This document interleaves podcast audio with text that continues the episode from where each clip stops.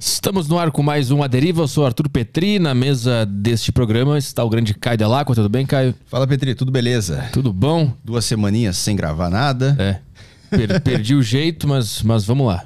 Chama desculpa, eu também vou usar essa desculpa. Perdi o jeito. Perdi o jeito. Até voltar e a gente vai tocando assim. Tem os avisos aí? Sim, galera, quem quiser aí mandar é, perguntas aqui, perguntas em áudio pro programa, vocês podem mandar lá pela Saco Cheio TV, que é a plataforma com podcasts fodas demais pro YouTube.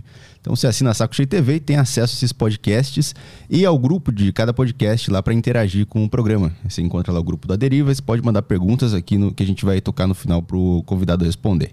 Isso. É isso aí, sacocheio.tv, assina lá. Mandem perguntas em áudio, que é mais legal do que em texto. Isso aí. Então vamos trabalhar que o convidado de hoje é o Tiago Rodrigo, ele é médico psiquiatra pela UFMG. Tudo bem, Tiago? Fala, meu querido, tudo bom? Obrigado por vir aqui no programa. Eu agradeço enormemente por me receber e a gente falar dessa temática tão importante, né? O teu foco na área é esquizofrenia, é isso? Isso. Uh, sou formado né, na, na psiquiatria geral, uhum. mas ultimamente o meu foco maior tem sido a esquizofrenia e dependência química. Uhum. E aí tu trabalha com o público que tem esses, esses problemas? É, isso. É assim que se, que se chama? Isso. E o que, que te levou a focar nessa, nessa área da psiquiatria? Bom, uh, primeiro, eu acho que quando a gente faz a residência médica, né? Que é quando a gente vai especializar depois que a gente forma, uh, geralmente os, os, hospitais que são referências, eles acabam sendo referência em, em, casos mais graves. Então acaba que a esquizofrenia, ela, o seu transtorno mental, né? Considerado um dos mais graves que a gente tem, Uh, era uma boa parte dos pacientes que a gente acabava vendo nesses, nesses lugares. Uhum. Então eu achava bastante interessante tanto a questão da doença em si, mas os desafios que precisavam ainda serem uh, feitos, seria, né, é, a gente poder ultrapassar esses desafios que ainda atrapalham bastante na questão do tratamento, que são uhum. os estigmas e preconceitos. Uhum. Então, a gente vê que quem sofre, tanto paciente, família, sociedade, então isso eu interessei bastante e é, a gente consegue, né, hoje, é, focar mais nesses assuntos mais graves, porque a gente vê que consegue ter uma melhora tanto da parte do paciente e da família quando é algo bem direcionado. Quais são o que, que um, um paciente com esquizofrenia é, apresenta? Isso. A pessoa com esquizofrenia, ela a, a palavra esquizofrenia significa mente partida, né? Então a pessoa ela tem uma desconexão com a realidade.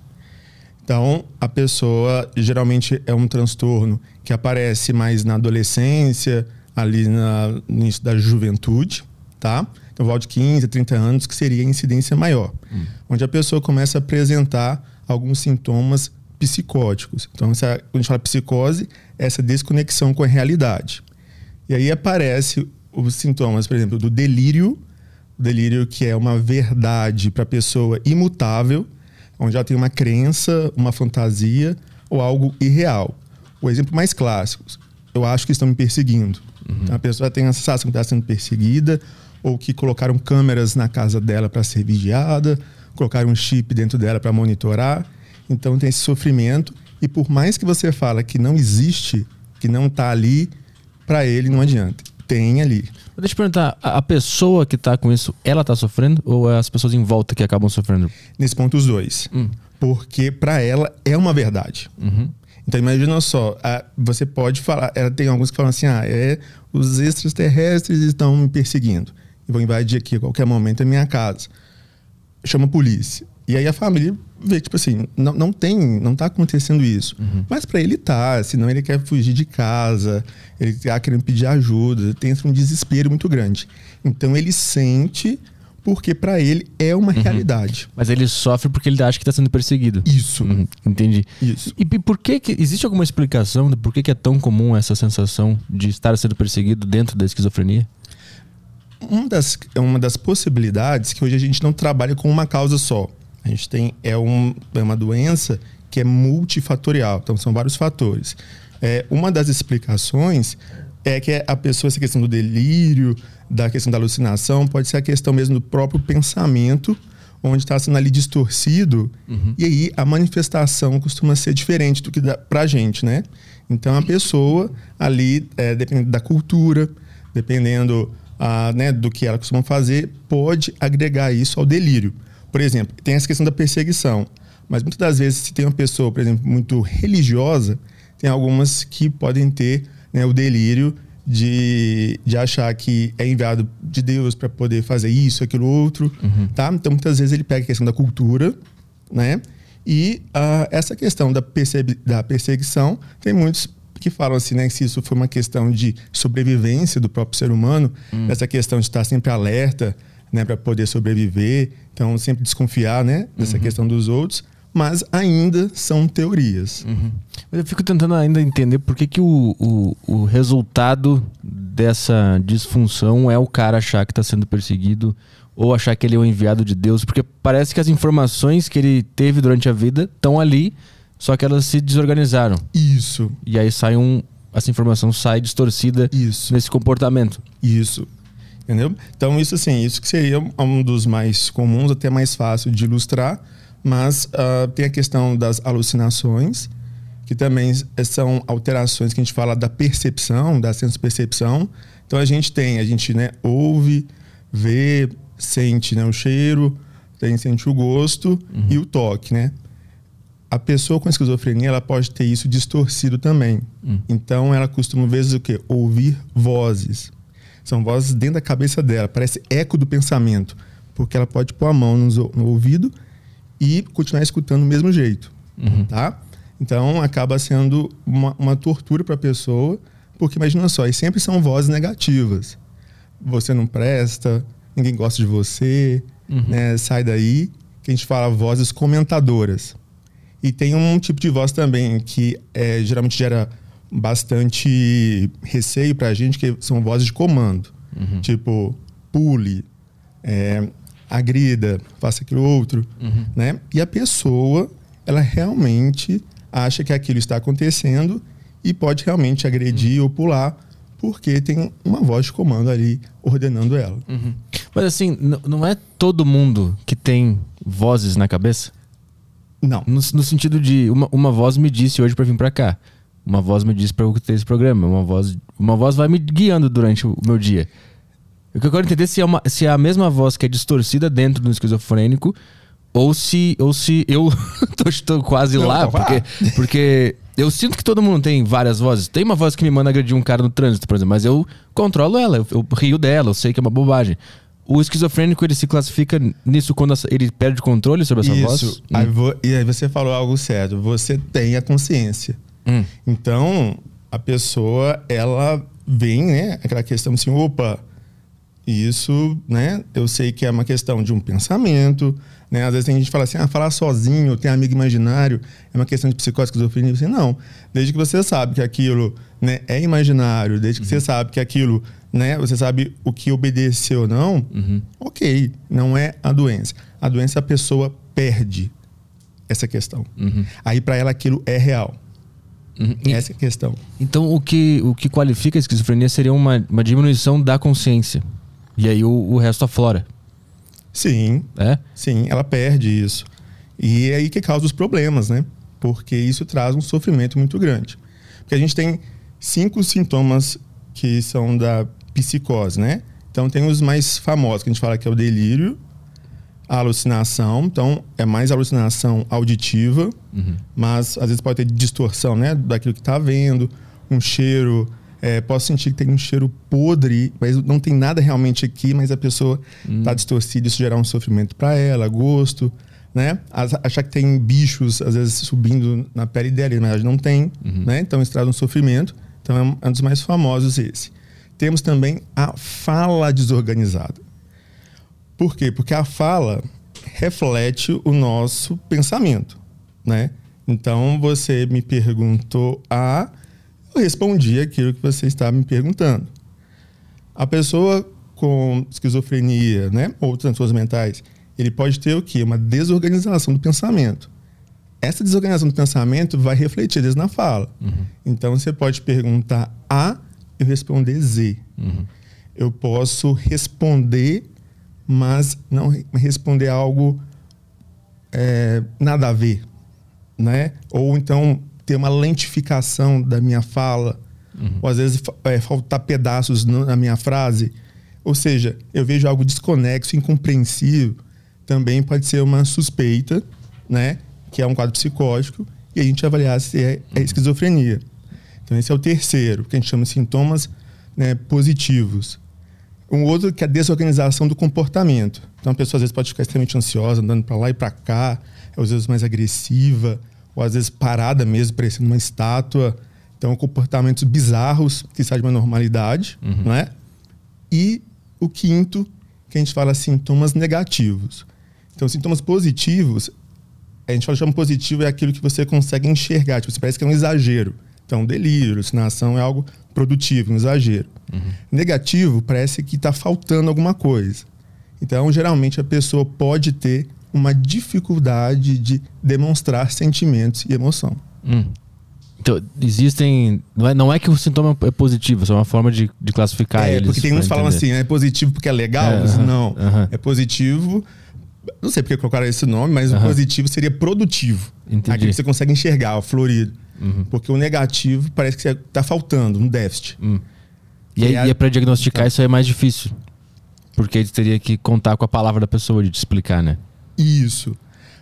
Se torna um desafio, porque para ser considerado esquizofrenia, porque pensar o seguinte: tudo que eu falei são sintomas inespecíficos, hum. né? Então, se eu pensar uma fala desorganizada, se eu tô num dia que eu trabalhei demais, uhum. estressado e tudo, às vezes eu não consigo nem falar direito, né? Então, é isso que é esquizofrenia? Não. Ah, às vezes, quando assim, às vezes eu tenho uma, um pensamento, às vezes parece que eu tô pensando mais alto, alguém falando, é esquizofrenia? Não. Ah, sintomas negativos, tem dia que às vezes você não está com vontade né, de falar uhum. ou demonstrar assim direito. Ou tem gente que é da personalidade de ser mais quieto. Não é. Quando a gente fala de transtorno, o próprio, a própria palavra já diz, causa um transtorno na vida da pessoa. Uhum. Né? Ou seja, fica um transtorno a maior parte do tempo, a maior parte dos dias, trazendo um intenso sofrimento, tanto para ela e para os familiares. Uhum. Aí que a gente senta avalia a pessoa, conversa com os familiares e tentamos ver o que está acontecendo até chegar num diagnóstico. Uhum. Que pode ser esquizofrenia, pode ser outra doença uhum. qualquer. Diz que é, demonstrar emoção é um dos sintomas? É, não conseguir demonstrar emoção? É. Por quê? Que, que, como é que está relacionado isso com a esquizofrenia? Sim, a gente fala que sintomas negativos, né, é, é uma, é uma relação da pessoa, ela entende Entendeu? Então, assim, ela sente. Então, se você xingar, se você falar, declarar né, palavras né, de afeto, ela vai sentir. Uhum. Mas é como se tivesse anestesiada emocionalmente. Então, às vezes, ela não vai corresponder da maneira que você quer. Uhum. Entendeu? Então, é, às vezes a pessoa pode ficar parada, não falar, às vezes, né? Eu te amo. Você, né, você pode ter uma surpresa agradável, sei lá, ganhei um milhão e não está nem aí, uhum. né? Então esses desajustes nos circuitos cerebrais, né? Que a gente fala, né? Tanto da dopamina, tanto da, da serotonina, tanto do glutamato, esses neurotransmissores eles ficam desregulados, uhum. trazendo essa é, externalização do problema na vida do paciente. Uhum. Mas por que que, é, neurologicamente falando, se a gente for ver o cérebro, por, que que quando o cara tá com um princípio de esquizofrenia, isso atrapalha na, no caminho de demonstrar emoção. Como é, como é que isso atinge essa área? E por, e por quê? Esse é um dos grandes desafios. Ah. A esquizofrenia, a gente fala que temos uma, possibilidades, né? nós temos é, teorias que tentam explicar a doença. Então, antigamente, achava que era tudo da dopamina. Então a pessoa ela tinha um problema, ah, tinha esquizofrenia, começava a ter delírio, alucinação e tudo. Ah, é a região da dopamina, né? Da algumas regiões ali do cérebro, receptores, né? D2 e afins. Mas depois, com o tempo, foi vendo que não é só isso. Porque a esquizofrenia ela traz vários outros problemas na vida da pessoa. Tá? Uhum. Então não é somente a questão de dopamina. Aí vira que pode ter relacionado a questão da serotonina, tá? essa questão do, do glutamato, ou seja, porque quando ela tem essa doença, parece que só tem delírio, alucinação e esses sintomas, mas na verdade o prejuízo é maior, porque tem lapsos de memória, então a pessoa tem dificuldade de memorização, ela tem uma dificuldade de é, concentração, ela tem uma dificuldade, muitas vezes, do autocuidado, de higiene. Parece que desaprendeu isso. Uhum. Né? Então, às vezes, ela estava indo bem na vida e veio esse quadro e a pessoa não consegue nem tomar banho direito.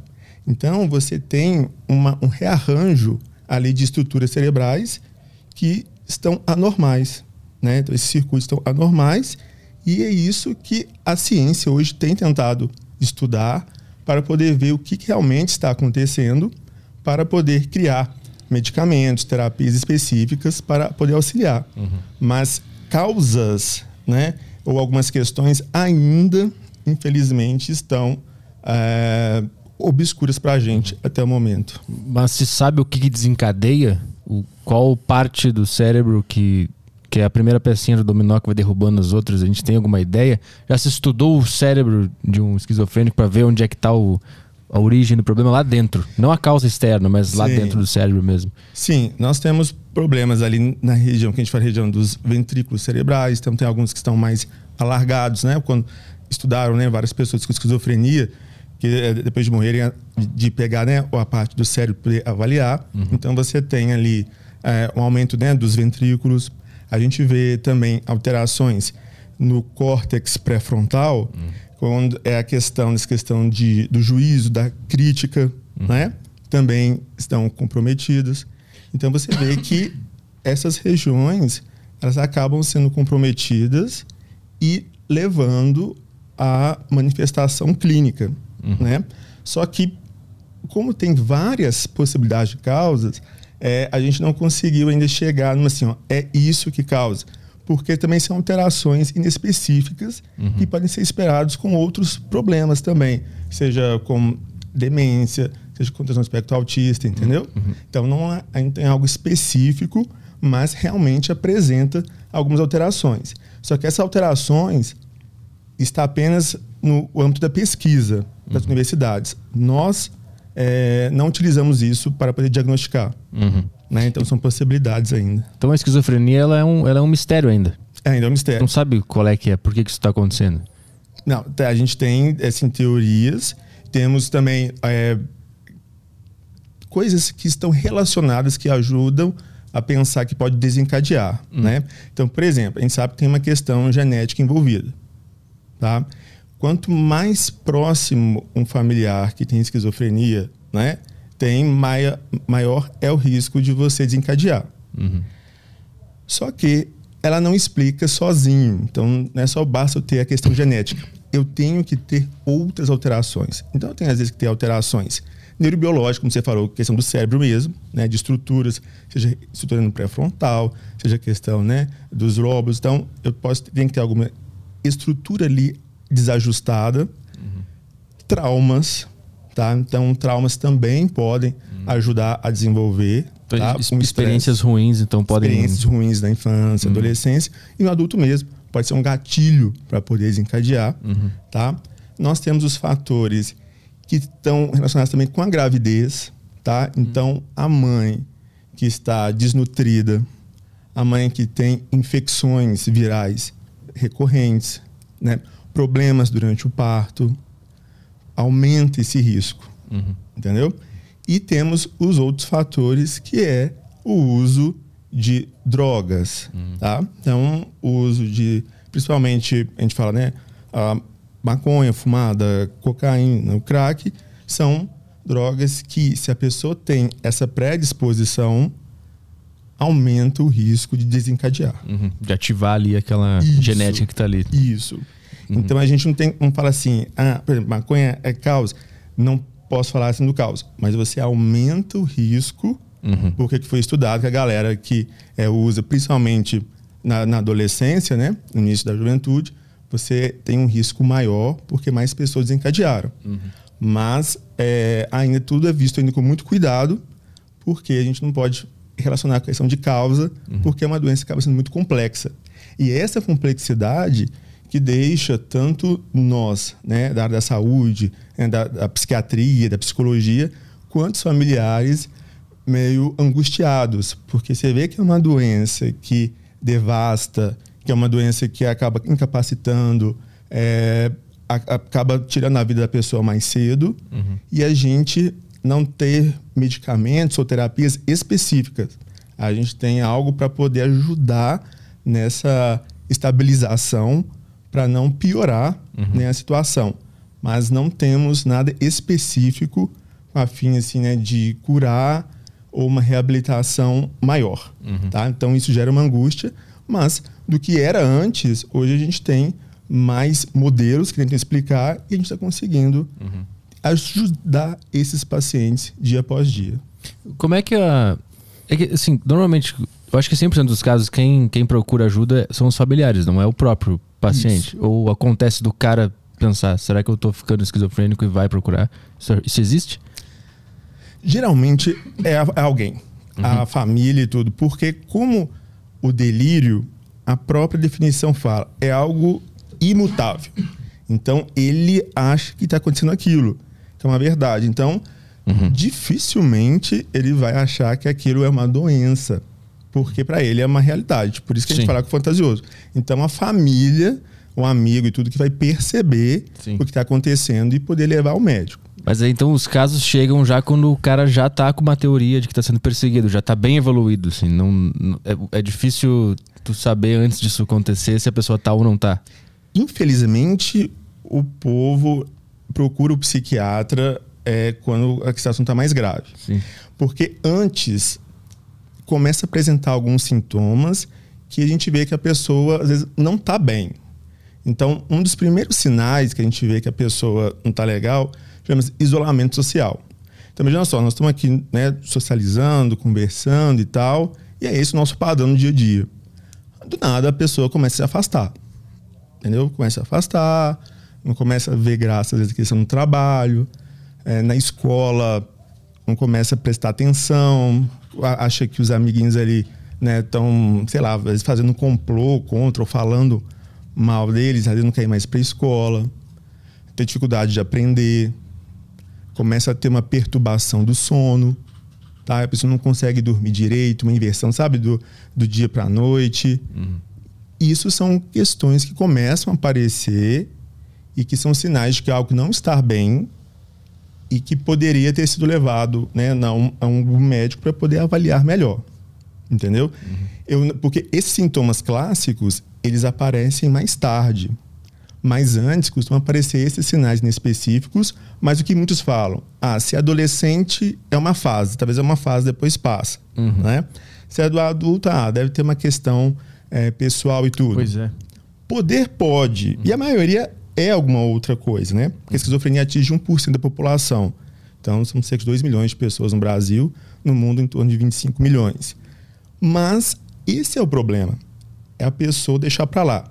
Todos nós vamos ter uma oscilação do humor, né? Tem dia que você acorda bem, né? Tipo assim, hoje, assim, "Ah, hoje eu vou ser entrevistado pelo Petri, tô super feliz, né? Então, tem dia que você acorda melhor, tem dia que você acorda meio mal, tem dia que você não dorme direito. É algo normal, faz parte da vida. O que, que eu tenho que avaliar é a questão como é que está no dia a dia. Se eu começo a não dormir, já tem uma semana, duas, né? Já não começo a socializar, né? Uma, duas, três semanas. Meu rendimento no trabalho cai, na escola cai. Aí a mãe põe de castigo, né? Ah, vai para a escola, não quer ir. E nada muda, aí que assim, opa, pode estar acontecendo alguma coisa, né? Então, os diagnósticos diferenciais é, pode ser depressão, né? Pode ser transtorno de adaptação, então pode ser muita coisa. Mas também pode ser um sinal de algo também mais grave, como esquizofrenia. Só que você só vai conseguir ver se essa pessoa for acompanhada com um profissional adequado. Tem, existe algum exame de imagem pra ver se a pessoa tá com esquizofrenia ou só acompanhamento psiquiátrico, conversas pra ver se tá evoluindo ou não? Não temos, por isso que quando a gente vê né, o que, que acontece no cérebro, de imagem, tudo, tudo que a gente tem está dentro de um é, de estudos né, de acadêmicos, mas sem uma validação para ser usado aqui fora. Né? Então é mais restrito às universidades. Então nós não temos nenhum exame. Então o que, que a gente tem? A gente a conversa com o paciente. Então a gente faz é, todas as perguntas, a gente repete muitas vezes as perguntas para ver se bate as respostas. né? Então é muito comum da pessoa falar. É, assim, é o, a gente primeiro separa, né? O correto. Você separa o paciente e a família. Porque às vezes a família contando deixa o paciente mais irritado, uhum. né? Então aí é conversa com a família, depois você conversa com o paciente. Tem alguns que às vezes eles não trazem de primeira, né? Tipo, ah, não sei o que me trouxeram aqui e tal. Aí você é mesmo, aí você conversa. Ah, mas teve um problema aí que acharam que invadiu sua casa, né? Ah, sim, não, ainda querem, querem invadir minha casa, né? A polícia norte-americana quer invadir tudo. Uhum. Eu já falei para meu pai para poder chamar a polícia e tudo, mas ele não me ouve, né? Então, você vê que tem, tem alguns que têm uma dificuldade de falar, porque acham assim, ah, não devem acreditar em mim, uhum. tá? É, mas aí a gente avalia tanto a história da família, a história do paciente, a gente avalia também se ele está na escola, a gente pede né, que alguém, né, um professor e tudo, faça um relatório para saber como é que está dentro da escola, de aprendizado, de relacionamentos, uhum. tá? E aí a gente investiga costumamos pedir exames para poder descartar outros problemas. Hum. Então, se eu peço exame de sangue, uma alteração de vitamina, se uma baixa de vitamina B12, por exemplo, é, eu posso ter um sintoma psicótico. Então, esse sintoma de delírio, alucinação, ele não é exclusivo da esquizofrenia, ele é algo que qualquer pessoa pode ter. Uhum. Entendeu? É, qualquer doença, tudo pode levar a isso, mas depois que você trata, desaparece. Entendeu? Então, a falta de vitamina, né? alteração de vitamina. Se eu tenho problema de tireoide também, se ela está a tireoide, a gente fala hipertiroidismo ou uma tirotoxicose que está numa, numa função assim absurda, é, pode ter sintomas psicóticos. Uhum. Então, ou seja, eu peço os exames para poder descartar. Se eu vejo que tem, às vezes, alteração no andar e tudo, será que eles não pode ser um tumor? Então, aí eu posso pedir uma ressonância, né, uma tomografia, para poder o quê? Descartar os problemas, uhum. tá? Por quê? Porque com a psiquiatria a gente precisa muito o quê? De ouvir o paciente, de ouvir a família e acompanhar. Mas eu acho importantíssimo quando o psiquiatra pede, porque a gente tem que descartar tudo uhum. que pode estar atrapalhando a gente. E também perguntar, geralmente em particular, assim, para a família, também se faz uso né, de, de drogas, se tem familiares que têm esquizofrenia, tá? Uhum. Ele é tão complexo que não precisa ser um paciente que tem um familiar com esquizofrenia. Transtorno bipolar, transtorno espectro autista, se a pessoa tem na família, também aumenta o risco de ter esquizofrenia. Hum. Então eu posso ter transtorno bipolar e o meu filho né, pode desencadear esquizofrenia. Uhum. Entendeu? Então, ou seja, você vê que é muito complexo, porque a genética de muitos transtornos são semelhantes. Então, a pessoa pode passar ilesa nessa vida sem ter nada, uhum. Mas também pode desenvolver não somente a doença que tem alguém na família, mas alguma outra que tenha uma genética semelhante. Já pegou algum caso desses que estava no estágio inicial e aí, aí conseguiu curar? Não sei se existe essa, se existe cura, mas conseguiu impedir que a doença avançasse? Sim, sim. A gente fala que quanto mais precoce a gente consegue pegar essa pessoa, aumenta muito a chance de reabilitação, tá? Então eu tenho, por exemplo, é uma pessoa, um jovem que é, desencadeou um surto, tá? E aí a família percebeu que aquilo é anormal e tudo levou para o pronto-socorro e já iniciou né, o tratamento e a pessoa né, aderiu e pode tentar seguir a vida mais próximo do normal possível. Não trabalhamos com cura. Uhum. A esquizofrenia, infelizmente, não tem cura. Mas quanto mais rápido o diagnóstico, melhor a chance de eu poder dar qualidade de vida para ele. Uhum. O que acontece é que a pessoa demora a buscar ajuda. A gente vive num país latino-americano muito cristão, muito religioso. Então, muitas vezes a pessoa busca uma igreja ao invés de um psiquiatra. Uhum. Então, acho que é uma questão demoníaca e tudo. E isso atrasa o tratamento absurdamente. Por quê? Porque a pessoa acha que ah, pode ser uma questão de demônio, não sei o quê, e a pessoa está no sofrimento mental, mas não foi no lugar certo, que é no médico. Então, existem pessoas que ficam até 15 anos sem ter um diagnóstico correto, sofrendo. E quanto mais tempo de doença, mais lesão no cérebro eu tenho. Uhum. E difícil, às vezes, eu retornar essa pessoa para as atividades do dia a dia. E o que, que se faz quando tu, tu confirma que uma pessoa tá com o princípio ou já tá com esquizofrenia? O que, que, que, que são essas coisas que tu faz para travar o avanço da, da doença?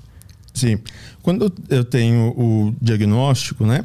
Então, lembrar o seguinte: como a psiquiatria a gente tem apenas a questão, às vezes, né, de ouvir o paciente, de observar, de acompanhar, quando ele chega no nosso consultório, a gente chama de hipótese diagnóstico. Ou seja, nossa, pela história, pela questão familiar, eu acho que pode ser esquizofrenia. Então aí eu né, anoto, mas eu preciso que o fator tempo me ajude para poder conseguir bater o martelo. Não, é realmente esquizofrenia, tá? Então aí eu pego essa pessoa, só que eu não vou esperar né, o tempo, tipo assim, geralmente é um mês desses sintomas mais ativos e no mínimo seis meses a pessoa tendo algum problema, algum prejuízo, por exemplo, de memória, de não conseguir trabalhar e tudo. E aí, quando eu diagnostico, tem essa hipótese, tem que começar primeiro com o quê? Com a medicação. Então é um transtorno que obrigatoriamente a pessoa vai ter que usar um remédio, tá? Não existe no mundo tratamento de esquizofrenia que não tenha a medicação. Por quê? Porque eu tenho que estabilizar essa pessoa. Se eu não estabilizar ela, eu não consigo nem progredir. Eu não consigo terapia, porque não vai conseguir fazer terapia, não vai conseguir é, tentar voltar a trabalhar e tudo, porque está desorganizado. Então, a medicação é, é o alicerce para iniciar o tratamento, tá? E aí, depois, esse paciente adere ao tratamento, que é outro problema que nós temos. Imagina só, eu tenho uma doença, né? E essa doença, eu não tenho noção dela.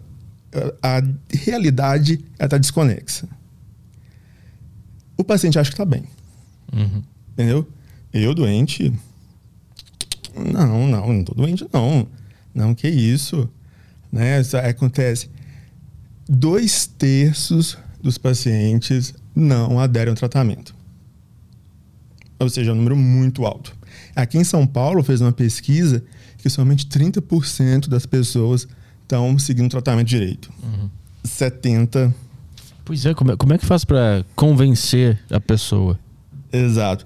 Aí eu costumo falar assim, imagina só, eu falo assim pra você, Petri, é, cara, eu gostei, assim, essa blusa amarela sua é ótima, é muito bonito. Uhum. Você fala, o quê? Minha blusa, mas não, é preta. Eu falo assim, não, é amarela. Não, é preta. Não, aí imagina todo mundo, né, dá assim, não, é amarela. Você vai falar assim, o povo tá ficando doido Uhum. entendeu? Você começa a achar que o povo ali não tá querendo o seu bem ou não tá respeitando você. Uhum.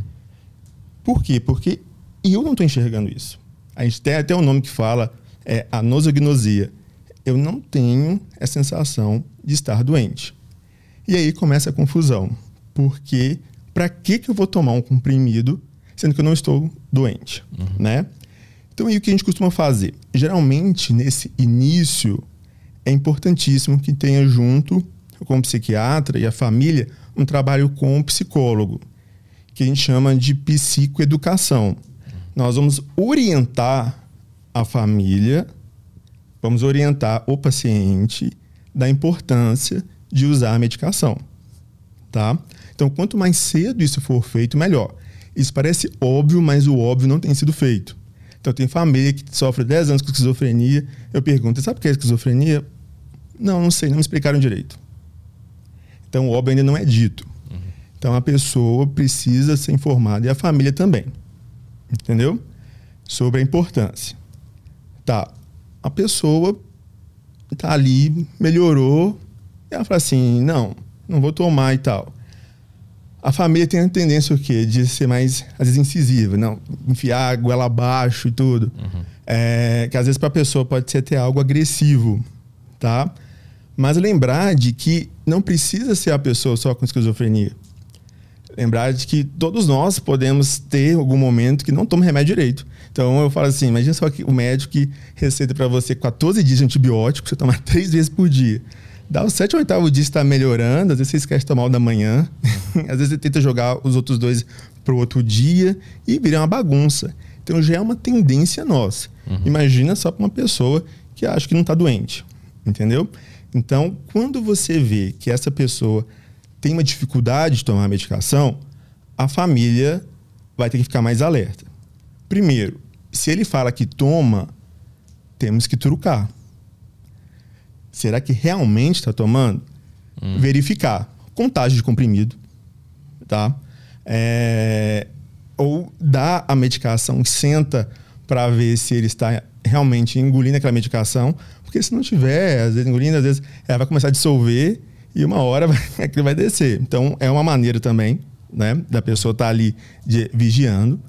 Agora, quando gera uma confusão maior no mente da família, não quer tomar e não quer ir ao médico, que é outro problema. Uma das soluções que a gente tem hoje é a medicação injetável, que é uma medicação de depósito, onde eu coloco uma medicação e ela pode durar hoje de um mês e tem outros que pode durar até três meses, hum. que auxilia bastante nesse sentido, porque a luta que eu tenho de fazer tomar o remédio todo dia, eu posso concentrar isso apenas uma vez por mês ou uma vez a cada três meses, uhum. né? E muitas das vezes você tem que ser mais incisivo, tá? Ah, mas não vou tomar e tudo, não, não sei que e tal. Se for um, um doente que é grave, tipo assim, se ele desorganiza, se ele agride, se é, gera um problema maior, a gente precisa, né, com todo cuidado e carinho, chama o SAMU, é, chama a polícia, né, chama o que for para poder o quê? Fazer a aplicação da medicação. Uhum. Porque não pode, não pode.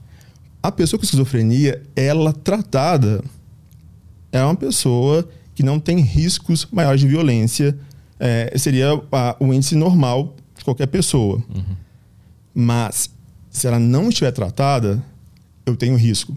Porque imagina só se as vozes estão falando que você quer fazer mal para mim. Uhum. Então a minha interpretação é que você é um vilão uhum. e está querendo me prejudicar. Então, se eu te agredir, é porque eu estou me defendendo. Porque você está conspirando algo contra mim. Uhum. Entendeu? Então é isso que gera um problema maior. Então, geralmente, você, quando você vê algumas tragédias acontecendo, é, quando você vai investigar, tem a questão delirante. Ou seja, ele está me prejudicando, minha mãe está fazendo complô contra mim. Uhum. Entendeu? o vizinho, né? Ele põe aquele lixo ali porque tá me vigiando, tá fazendo alguma coisa. Então, o delírio e a alucinação, eles podem fazer isso, uhum. distorcer e eu encarar isso como um vilão. Em que momento que a, o tratamento compulsório ele entra em ação? O tratamento compulsório entra em ação quando o paciente ele está desorganizado, tá? É, não é, torna agressivo, não toma, uh, né, ele não consegue tomar suas próprias decisões e a família também não consegue manejar isso, uhum. porque eu posso estar delirando, mas eu não estar tá agredindo. Sim. Eu posso estar aqui na minha, então eu consigo levar para o hospital, eu consigo levar para o médico, consigo ajustar.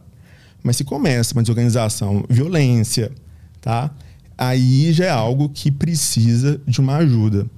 Como ele não acredita que está doente, uhum. aí eu preciso ser algo mais é, enérgico, que eu posso ter uma internação involuntária, uhum. uma tentativa de estabilizar. Eu preciso ter o um mínimo ali de organização, você estabiliza para fazer essa pessoa depois é, sair do hospital e continuar o tratamento fora dele, com o médico ambulatorial. Mas legalmente falando, como é que funciona isso? Para a família conseguir esse tratamento ou internação compulsória?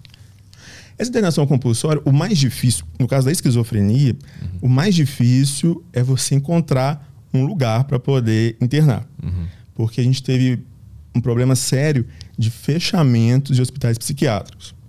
Tudo porque o povo relaciona o hospital psiquiátrico com manicômio. Né? E a gente sabe que é completamente diferente.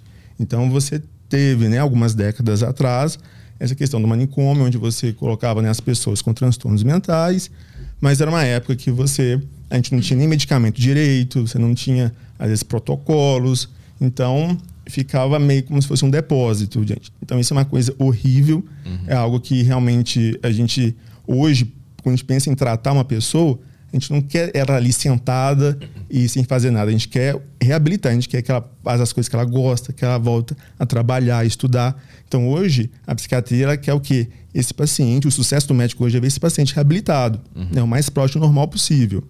Então, hoje, a gente não fala na questão do manicômio. O hospital psiquiátrico é diferente. O hospital psiquiátrico ele tem uma equipe ali que pensa 24 horas em transtorno mental então, é uma equipe já preparada para isso, tá? Então, vai ter a enfermagem psiquiátrica, vai ter os psicólogos, vai ter o médico, os terapeutas, toda a equipe ali, tá? Então, o hospital, qual é a função dele? O paciente interna, estabiliza, no caso da esquizofrenia pode demorar um pouco, às vezes até semanas para ter uma organização, e depois ser reinserido novamente. Vai para casa para poder continuar, tá? Só que muitos hospitais foram fechados porque existe uma luta antimanicomial que tem, ao meu ver, tem trazido piora na qualidade do atendimento. Porque uma coisa é quando eu fecho manicômio, lugares que é, realmente não fazem bem para a pessoa. Certíssimo. Uhum. Mas quando eu começo a fechar os outros, por quê? Porque o povo tem dificuldade de enxergar que o transtorno mental ele tem uma questão biológica também. Então o povo tem dificuldade de enxergar o cérebro, como você perguntou no início. Eu quero saber, às vezes, um, mecanismo e tudo. Porque você está enxergando que o cérebro é um órgão uhum. e ele atua nisso. E muitos não enxergam isso. Acha que é algo da mente, acha que é algo paralelo e que se você internar, se você intervir com medicação, que você pode piorar a vida da pessoa. Uhum. Então, aí chama luta antimanicomial, seria antipsiquiatria. O que é uma burrice, porque eu nunca vi anticardiologia, anti, uhum. né, antineurologia. Hoje você vê o quê? Isso que tem fechado hospitais. Então tem familiares que não conseguem internar, mas porque você não consegue leito. Uhum. Porque principalmente os públicos estão diminuindo o leito. E o hospital geral não gosta de receber paciente psiquiátrico. Principalmente, às vezes, o que dão um pouco mais de trabalho nisso, que é a esquizofrenia. Uhum. Por quê? Porque é um paciente que demanda muito, é um paciente que precisa de, eh, às vezes, ficar contido, que né, precisa de um outro tipo de suporte. E isso, no hospital geral, eles não são treinados para isso e pode ocasionar certos conflitos lá dentro. Uhum. Então, por isso é que muitos não gostam de receber. Então, geralmente, quando recebe, é, estabiliza, mas já quer encaminhar para um outro hospital para poder fazer um tratamento à parte. Uhum. Então, a gente tem esse problema também. Então, questão de leito. Quando a gente pensa em, na internação, nesse caso da esquizofrenia, já é sabido que essa desconexão com a realidade é, não consegue se manter em casa. Uhum. Então, a internação por si só não é difícil. O difícil hoje é você ter leitos né, para poder internar. Porque você interna a pessoa voltando à crítica, né, diminuindo os sintomas da esquizofrenia, tendo mais crítica raciocinando, estável, de volta para casa. Uhum. E, e, depois que a crise passa, a pessoa com esquizofrenia ela consegue olhar para trás e perceber que ela estava com os pensamentos desorganizados? Pode, pode, mas sempre vai ter uma questão ali como se já aconteceu. Então, é, é, teve um, já tive um caso já na época, né, que era estudante, de um paciente que, de um paciente que achava que é, o professor tinha instalado câmeras no quarto dele para vigiá-lo, hum. né? E aí, aquela confusão toda, né? Chegou pensando até em matar o professor, porque absurdo, né? Colocar a câmera da minha casa no meu quarto e me vigiar. Uhum. E aí internou, aí ele ficou bem, a família já estava ciente, internou, então ele ficou muito bem, muito bem mesmo. Tava namorando, tava tentando voltar a estudar, então ele ficou muito bem e não trazia isso mais nas consultas, né? Uhum. Esse caso do professor. Mas eu perguntei assim, é, você lembra aquela questão do professor? Assim, lembro. Como é que tá hoje?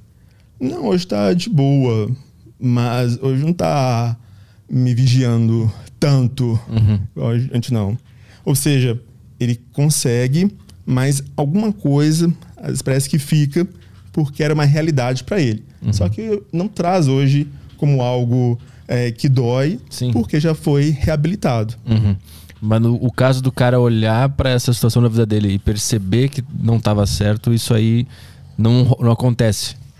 Pode acontecer, às vezes, se a pessoa já tem um tratamento logo no início, tem uma equipe muito boa de reabilitação. E hoje também a gente teve uma mudança na classificação. A gente fala que hoje é o transtorno do espectro da esquizofrenia. Então você tem casos leves, moderados e graves. Então, quanto mais leve, às vezes, né, que é o quadro, é, quanto mais rápido eu trato aquilo, eu tenho mais chance desse- de- dessa pessoa ser reinserida assim, socialmente e praticamente ter uma boa parte do seu insight de juízo né, reabilitado. Então ele pode falar assim, né, nossa, é- era isso e era um delírio. Por quê? Porque eu fui trabalharam isso em cima de mim. né, a terapia, o médico, família. Então eu sei que isso, inclusive a terapia pode fazer até milagres com questão de vozes, sabe? Tem, é, tem paciente que não responde muito bem a medicamento, mas é, dependendo do nível de instrução, o psicólogo pode ajudar a ensinar sobre como lidar com essas vozes e tudo. Ou seja, dependendo do nível que a pessoa é atingida, a gente consegue fazer com que ela aprenda a conviver com a doença. Entendeu? Mas isso depende do espectro. Por isso que não tem como comparar duas pessoas. Porque geralmente o pai fala, né? Mas fulano de tal tem esquizofrenia também e tá super bem. Mas tem vários fatores que interferem. É igual, pessoa, é igual o câncer de mama. Tem mulheres que vivem e tem outras que morrem. Ah, mas tudo câncer de mama? É um câncer de mama, mas porém você tem uma genética diferente, você tem tratamento, idade. Então depende muito de pessoa para pessoa. Qual foi o, o, o caso mais, mais grave que tu já pegou com, com a, a- a- a- Não é a cura, mas a, manutenção do negócio que o cara conseguiu voltar um pouco e, e ficar bem? Tem algum exemplo de algum caso? Gente conseguiu ficar bem. Na época que a gente né, assim, é estudante, é, né, que estava no centro de referência, né, que você vê esses casos mais, mais graves, já, já teve pessoa, uma, uma pessoa que estava se sentindo perseguida e achou que é, a irmã estava é, ali junto com, e- com essa polícia. Se não me engano, falou que era a polícia russa, uma coisa assim, estava querendo invadir a casa. E achou, tinha certeza, ele não acha, ele tem certeza que a irmã estava colhado com isso. E numa dessas crises dele, eh, foi esfaqueou a irmã. Só moravam três dentro de casa, era ele, a irmã e, e a mãe. E isso gerou um problema seríssimo, né? Imagina só, a- o coração de mãe, né? né? Um filho ali está surtado, a filha assim, né, esfaqueada. Então, aí sempre chama polícia, aquela confusão toda, levaram para o pronto-socorro.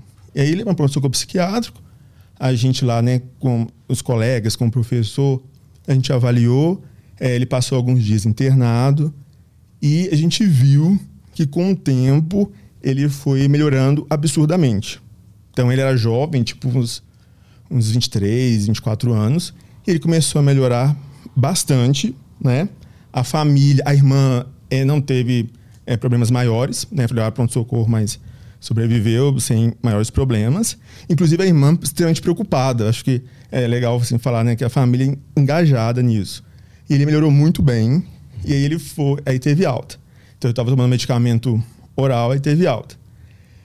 Aí ele ficou tão bem, aí teve problema. Não quis tomar o remédio porque estava bem. Recaiu, mas não teve aquela agressão igual teve no primeiro surto. Voltou. A gente falou, não tem jeito, né? Jovem, já não vai tomar medicação, porque ele tem uma certa, tinha uma inteligência, sabe? Então ele costumava ler muito e tudo. Então ele tinha uma, era diferenciado. E a gente optou por uma medicação injetável, que era para aplicar de mês em mês, né? Ajudou muito, né? A família ficou tranquila. E aí um dia ele voltou é, numa das consultas que ele gostava que eu aplicasse nele a, a injeção, tinha mais confiança. Aí era rapidinho, aplicava. Ele virou e falou assim. é, Aí eu falei assim: Ah, você vai aplicar, né? Injeção hoje, como é que tá? Aí tava namorando.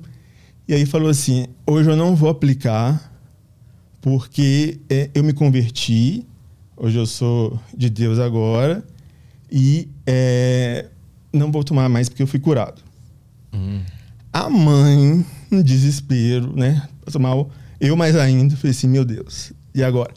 Porque até então, naquele momento, a crítica dele, é, ele tinha uma crítica parcial, não é? Uhum. Então, assim, acreditava que estava numa cura, mas a vida estava fluindo. E aí ele chegou e falou assim: é, se quiser, você pode doar para alguma pessoa que precisa, porque eu não preciso mais. Uhum. E aí foi aquele desespero. E a gente tentou conversar com ele, falar com a mãe, a mãe tentando convencer e nada. Nada. Chama a namorada. Chamei a namorada, expliquei. Ela tentou conversar com ele, nada. Vocês tudo sem fé. Deus me curou e não preciso mais disso. Aí eu falei assim, como é que tá uma questão muito de fé, de igreja e tudo, falei assim, chama um pastor. Que era uma igreja evangélica, chama um pastor para eu conversar. Uhum. E assim, a gente sabe que a fé, ela tem dois lados. Ela pode ou ajudar muito uma pessoa, né? Ou pode atrapalhar muito, isso começa a questão de demonização e tal. Uhum. Nesse caso, a fé ajudou muito, porque o pastor falou assim: não, a gente está ciente que Deus deu a medicação, não sei o quê. O pastor, assim, foi show de bola. Uhum. Vamos conversar com ele. O pastor ficou de conversar, aí ele voltou depois da consulta, o paciente. E aí, querido, vão aplicar? Aí ele: não, não vou aplicar, não, estou curado. Mas o pastor não conversou com você, não, conversou. E aí, eu mudei de igreja. Putz. Por quê? Por quê? Porque o pastor estava sem fé. Uhum, uhum, ele não acreditou. Eu falei assim: meu pai amado, o que nós vamos fazer agora? Nesse ponto, a gente vê a vantagem da medicação injetável. Porque se fosse oral, como o efeito acaba mais rápido, ele poderia ter recaído mais rápido. Como é injetável, vai liberando ao longo do tempo, uhum. eu tive um tempo maior para poder convencer, né? E aí a gente cercou de todos os lados. Falei assim, não dá, porque foi quase uma tragédia no início. Sim. Ele chegou um dia, aí juntou mãe, eu, passou a namorada, todos os pastores, todo mundo, todas as igrejas. Todo, foi fazer uma campanha ali. aí chegou e falou assim, vamos. Aí chegou assim, falou assim, olha, pode aplicar. Aí ele falou desse jeito assim, Deus, você tava vendo que não sou eu.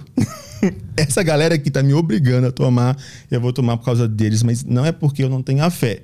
Eu falei assim, isso, todo castigo que vier recai sobre mim. Pode ficar. Aí ele aplicou e assim, aí depois surgiu dessa desse mesmo laboratório que aplica que faz injeção mensal, surgiu a cada três meses. Uhum. Então, a luta maior foi a cada três meses. Sim. Ou seja, você, ele, esse paciente estava é, tentando fazer o Enem, tentando assim, trabalhar, aprendendo língua estrangeira é, namorando, uhum. tá? Teve um dia que ele chegou e falou assim, ah, eu acho que tá bom, mas um problema maior está sendo é, diminuição da libido. Uhum.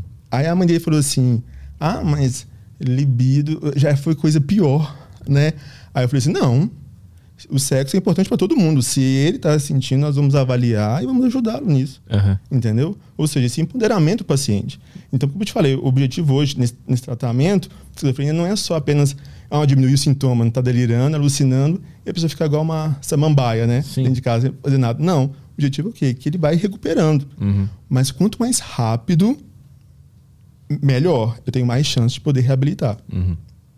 Entendeu? E legalmente falando no, nessa questão, nessa situação, quase teve um crime, né? Teve uma, teve uma, uma agressão ali.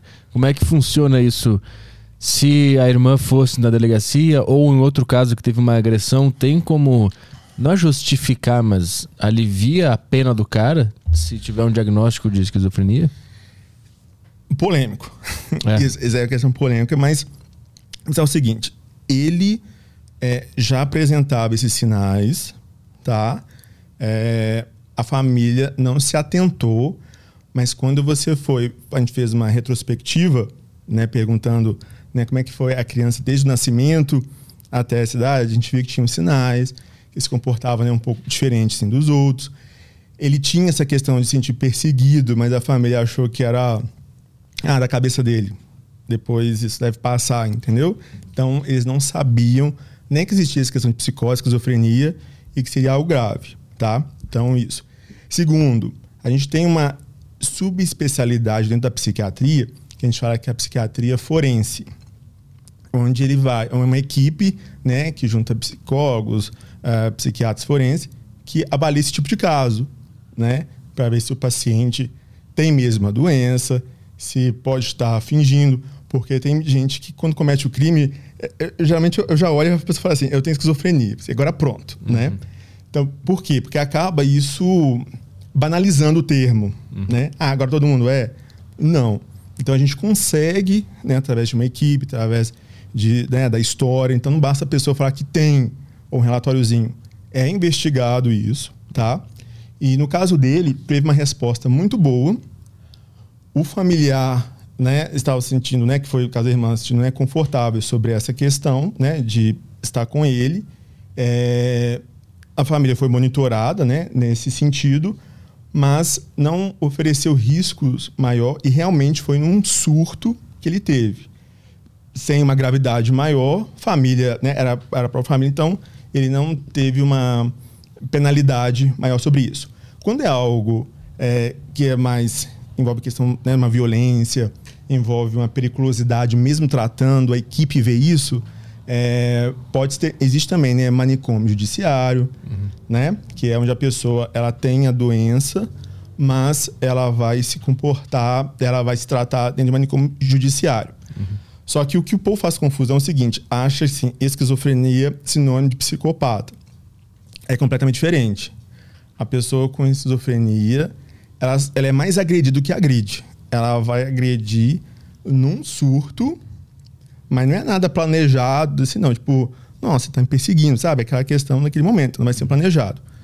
Uma pessoa que é psicopata, a gente fala que, né, que é dentro de um transtorno de personalidade antissocial, tá? É uma pessoa que despreza tudo, todos, é, as regras, né? Passa por cima de tudo e tudo para atingir o seu objetivo. Então a pessoa não tem remorso, a pessoa né, faz isso a sangue frio. Então, essas pessoas que têm um transtorno, né, quando você diagnostica isso, é, às vezes não pode viver em sociedade porque não tem uma cura, não tem uma estabilização. Você tem, uhum. quase tem nem remédio para isso. Então, muitas vezes você trata essa pessoa, ela tem direito ao tratamento, que é terapia, porém, ela fica no manicômio judiciário. Uhum. Tá? Então, para você ver que depende muito desse caso, porque ela está num surto, ela não respondia por si. Uhum. Mas é, a pessoa fazendo tratamento, estando estabilizado, tanto da parte da psiquiatria e da equipe toda, a chance de sucesso é maior e de você ver essas questões de agressão uhum. muito raro. Uhum. As consequências da esquizofrenia são necessariamente sempre ruins? Que no início da conversa tu falou que, que são coisas negativas que acontecem na cabeça da pessoa e ela faz coisas ruins. Que ela tem pensamentos de, de ordens de, de, de, que ele é uma merda, que é pra matar alguém e tal. Existe o contrário? Existe esquizofrenia que o cara fica obsessivo por uma autoestima gigante e, e isso é bom para a vida dele de alguma forma? Não sei se a pergunta fez sentido, mas. Faz. Faz. No caso da esquizofrenia, não. Esquizofrenia sempre vai ser o prejuízo. Uhum. Então, sempre ele vai ter, a psicose é um prejuízo, tá?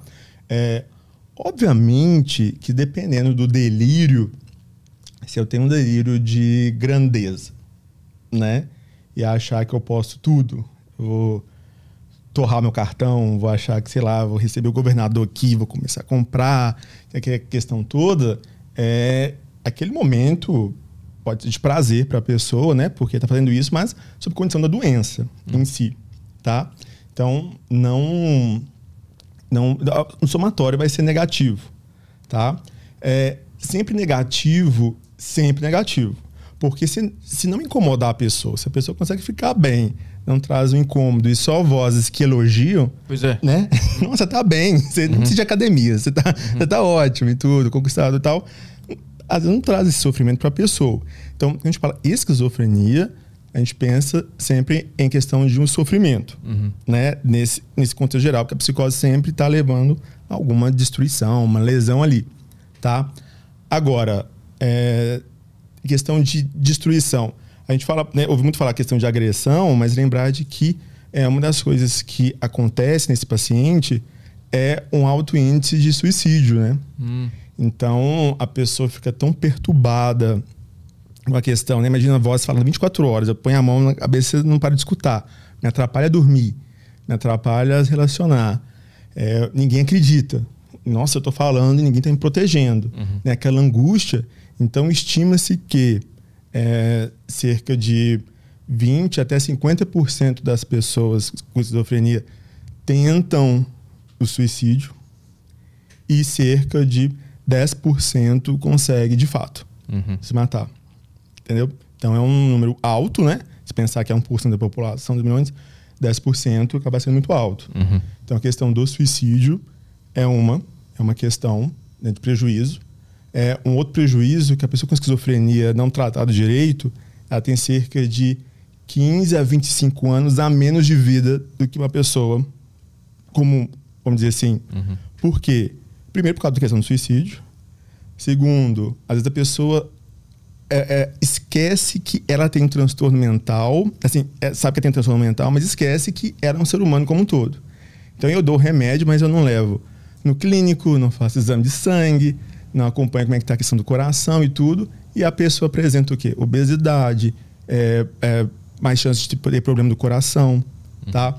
Então a pessoa acaba morrendo disso, né? Então problemas respiratórios, problemas do coração, a obesidade, né, que é mais metabólica, diabetes. Então você vê que a pessoa é deixada de lado por causa que acha assim, ah, tem transtorno mental. Ah, é esquizofrenia, então não precisa avaliar mais nada. Então você diminui o- tempo de vida dela. Por quê? Porque você não está olhando essas outras situações. E acaba sendo um preconceito muito grande até dentro da medicina. Se eu te contar que fizeram um estudo que falaram que a pessoa que né, existem pessoas é, que mais têm talvez um estigma, um preconceito com relação ao paciente com esquizofrenia, você fica de cara de falar que às vezes é o próprio médico. Hum. Os caras pensam assim, oi, tipo assim, como assim? O próprio médico, às vezes, né? Tem- mas muitos não dão, às vezes, a devida atenção.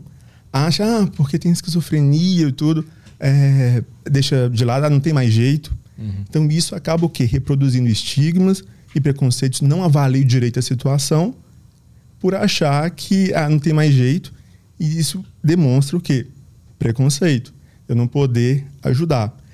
Muitos pacientes reclamam, vai no hospital com dor, aí o plantonista está lá, vê escrito lá assim, né? Paciente com transtorno mental. Ah, deve ser transtorno mental. Hum, Entendeu? entendi. Tem gente que chega chorando. Isso não é não é só com esquizofrenia, não, com vários outros. Nossa, dessa coisa da cabeça. O povo chega a chorar. Aí eles preferem o quê? Que o hospital que eles tratam, eles não ir na urgência nesse hospital que eles tratam, ir num outro onde não tem o prontuário para que eles possam ser bem tratados. Então você vê até isso, ou seja, a nós que deveríamos dar esse apoio maior, muitas vezes temos nosso próprio preconceito, Uhum. tá? Então a gente não avalia direito é o paciente. Então isso é algo negativo para a pessoa, tá? Um transtorno, dois transtornos que antes o povo via que poderia ter é, um ganho positivo, primeiro seria o transtorno bipolar, porque tem aquela fase de mania, que é aquele aumento de energia, a pessoa acha que consegue, não tem necessidade de sono, então a pessoa é extremamente produtiva. Né? Criativa. Criativa, né? Tem até a história né, do Van Gogh de ter né, a questão do transtorno é, bipolar. E aí, de vez em quando a gente fala assim, nossa, se a pessoa tivesse mania, eu um dia só resolveria minha vida inteira, né? Sim. Porque a pessoa. Teve paciente que falou assim: eu não posso ficar, voltar um dia, que eu era não, porque eu consegui fazer as coisas, né? Ou seja, imagina só, você não dorme, mas você não tá cansado. Sim. Uhum. Tá? A pessoa com esquizofrenia que não dorme, ela tá um lixo outro dia. Mas com bipolar, por quê? Porque você tem essa energia. Então, isso pode fazer com que o paciente sinta-se bem quando ele está numa mania é, vamos dizer assim, uma hipomania, porque consegue fazer as suas coisas. Eu até acho que na época das grandes navegações, quando a galera que foi enfrentar a igreja, tava em hipomania. Não, tem uns monstros ali e tal. E aí, eu falo, "Não, mas eu vou e tudo. Então, ou seja, acho que isso acaba até contribuindo até para avanço, né? Aham. Mas a longo prazo Sim. gera um prejuízo, né? Porque é um estado de ativação imensa e que a pessoa está tendo lesão. Mas a pessoa se sente bem com isso, naquele momento. E, e com, e com crítica, que é o que a pessoa com esquizofrenia não vai ter. Entendeu? É, qu- quando é leve, né? Se for grave, aí não aí não tem a crítica, não. O caso também, não sei se já, já ouviu falar, quando o povo fala assim, eu tenho é, Asperger. Sim, já ouvi falar muito. Hum. Né? Que hoje não existe mais. É, hoje fala tudo do transtorno espectro do, do espectro autista. Hum. Mas a pessoa, sempre quando eu ouvia falar Asperger, falava que tinha uma habilidade especial. Uhum. Ah, o Messi ele é Asperger, então ele tem a habilidade de jogar bola. Fulano de tal tem isso e ele detona na faculdade. Uhum. Então, era tipo um escudo, né? Que você assim, não, ah, não tenho autismo, mas o meu é Asperger. Uhum. Entendeu? Por quê? Porque acreditava-se que é, a pessoa tinha certos prejuízos, mas porém tinha habilidades né, superiores é, que poderia ajudar. Mas hoje tudo está englobado dentro do espectro. É, mas até hoje tem alguns que falam assim, não, é, é, positivo porque, apesar de eu ter os sintomas, eu consigo sobressair em alguma coisa. Uhum. Então, muitos ainda usam essa classificação para poder se sentir bem Sim. e de acreditar que realmente consegue fazer algo melhor. Mas isso não é uma realidade? Porque tem algum... Eu sei que a, a bipolaridade está muito associada a artistas, né? Sim. E, e, e isso é uma, é, é uma verdade que esses problemas também trazem um um contrabalanço em algum lugar criativo, artístico. É uma, é uma verdade isso. É uma verdade. No, caso do espectro autista, você vê mais. Uhum. É, quando a pessoa tem. Eles, muitos têm hiperfoco. Uhum. Imagina só você contratar alguém com hiperfoco. Tipo assim, eu quero que você faça esse trabalho. Ele não vai nem olhar Instagram e nada. Ele só vai ficar ali. Então, assim, é, quando abre vagas, às vezes tem alguns que colocam como PCD, né? De pessoa com deficiência. É, então, a, pode entrar, né? Às vezes a pessoa com espectro autista e tudo. Uhum. Muitas vezes eles são colocados em posições que ele fique bem, né? Então, tem muitos que não gostam de muita gente. Então, claro. Então, às vezes ele consegue fazer algo positivo ali, uhum. é, focado com uma rentabilidade altíssima. Por quê? Porque ele vai ser metódico e focado naquilo. Uhum. Então pode ser usado em favor. Já no do esquizofrênico tem alguma relação com traços criativos? Eu acho que também para bolar ali a história toda tem um pouco de criatividade também. Existe uma relação? John Nash foi uma pessoa com esquizofrenia, aquele do filme Uma Mente Brilhante. Não hum. sei se você já teve oportunidade de ver. Então foi um, um matemático assim brilhante, né? É, teve lembrar que tem essas questões, né? É, depende da idade que a pessoa é cometida. Então, pense o seguinte: a pessoa, quem mais sofre com a esquizofrenia é quanto mais cedo eu tenho a doença, é pior.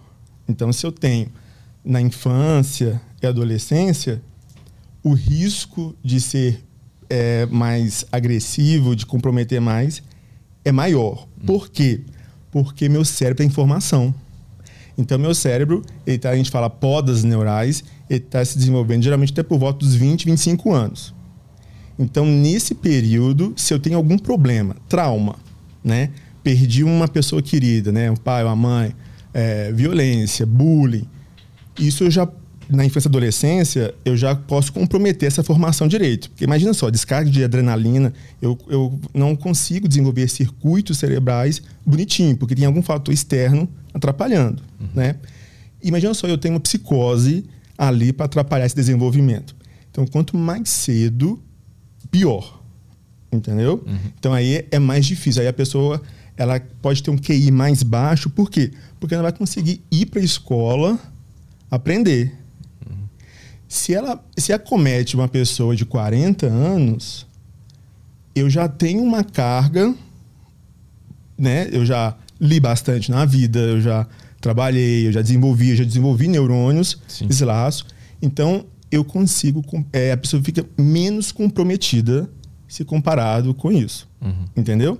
Então, a pessoa, ela pode ser, ter uma pessoa criativa e tudo, por quê? Porque ela constituiu isso ao longo da vida, mas aí ela teve, foi cometida, sei lá, por volta dos seus 40, 50 anos, com fatalidade, mas a chance de dar ruim se comparado com uma pessoa, né, um adolescente, é muito menor. Uhum. Então, quanto mais tarde a pessoa tem esquizofrenia, ela consegue responder melhor ao tratamento uhum. do que quanto mais cedo, por causa dessas questões, né? Uhum. Desenvolvimento.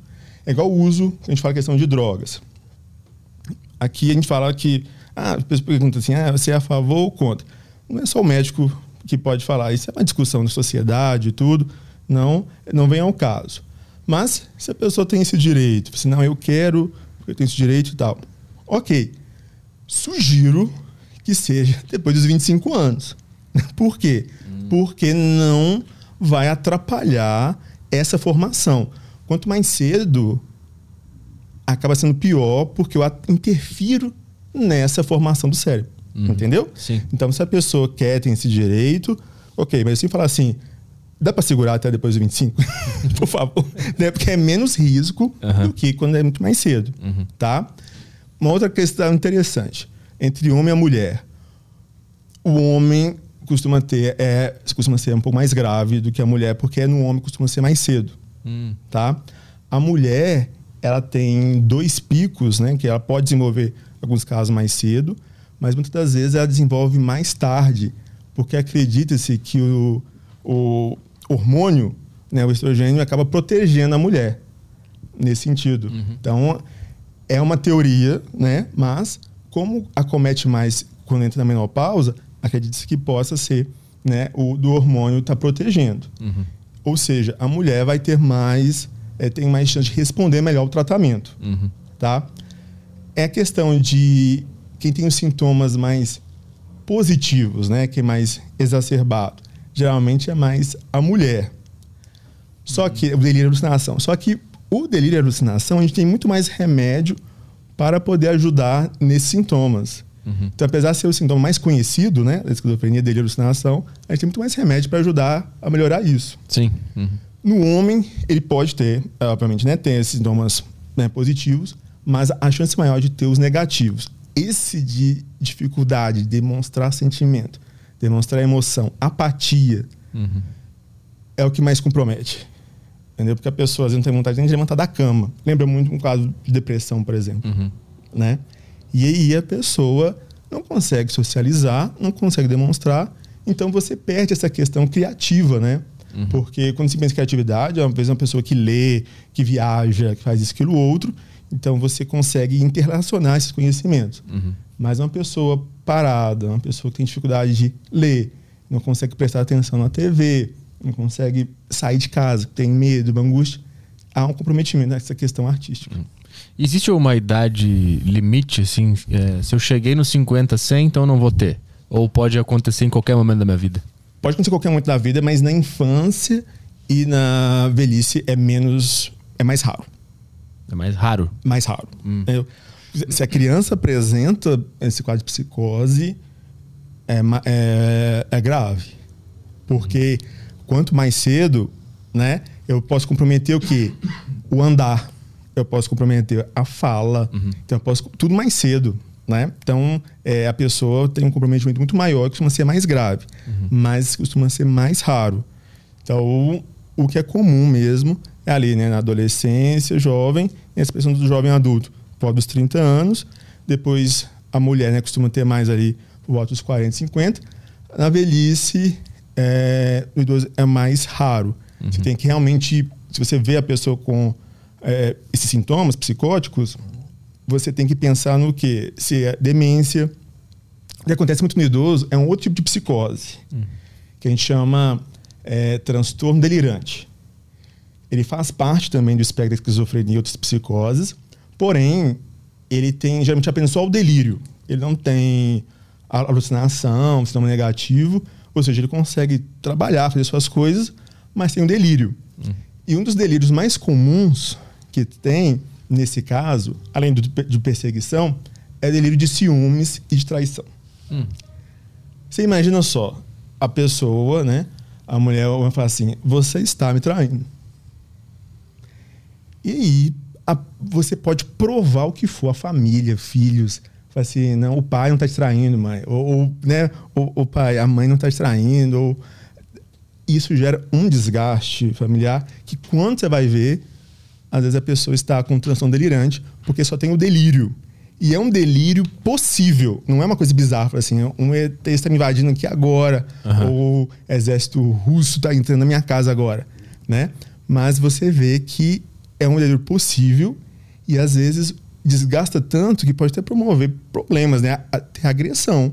Porque assim, o, aí teve, né, a gente já viu relatos, por exemplo, na, do homem ou da mulher tá quietinho, às vezes nem mexendo no celular, olhou pro lado assim para a janela, fala: "É um sinal, você tá olhando, tá esperando alguém lá fora, né?" Entendeu? Desse, aí será que é? Aí pode ser alguém dentro de casa, né? Geralmente é o esposo ou a esposa. E pode ser muito com a pessoa, por exemplo, vizinho, Aham. né? Já peguei briga assim de vizinho, uma questão assim, da pessoa achar assim, não, porque tá me enfrentando, tá desafiando, não sei o que e tal. Aí a família vai e muda.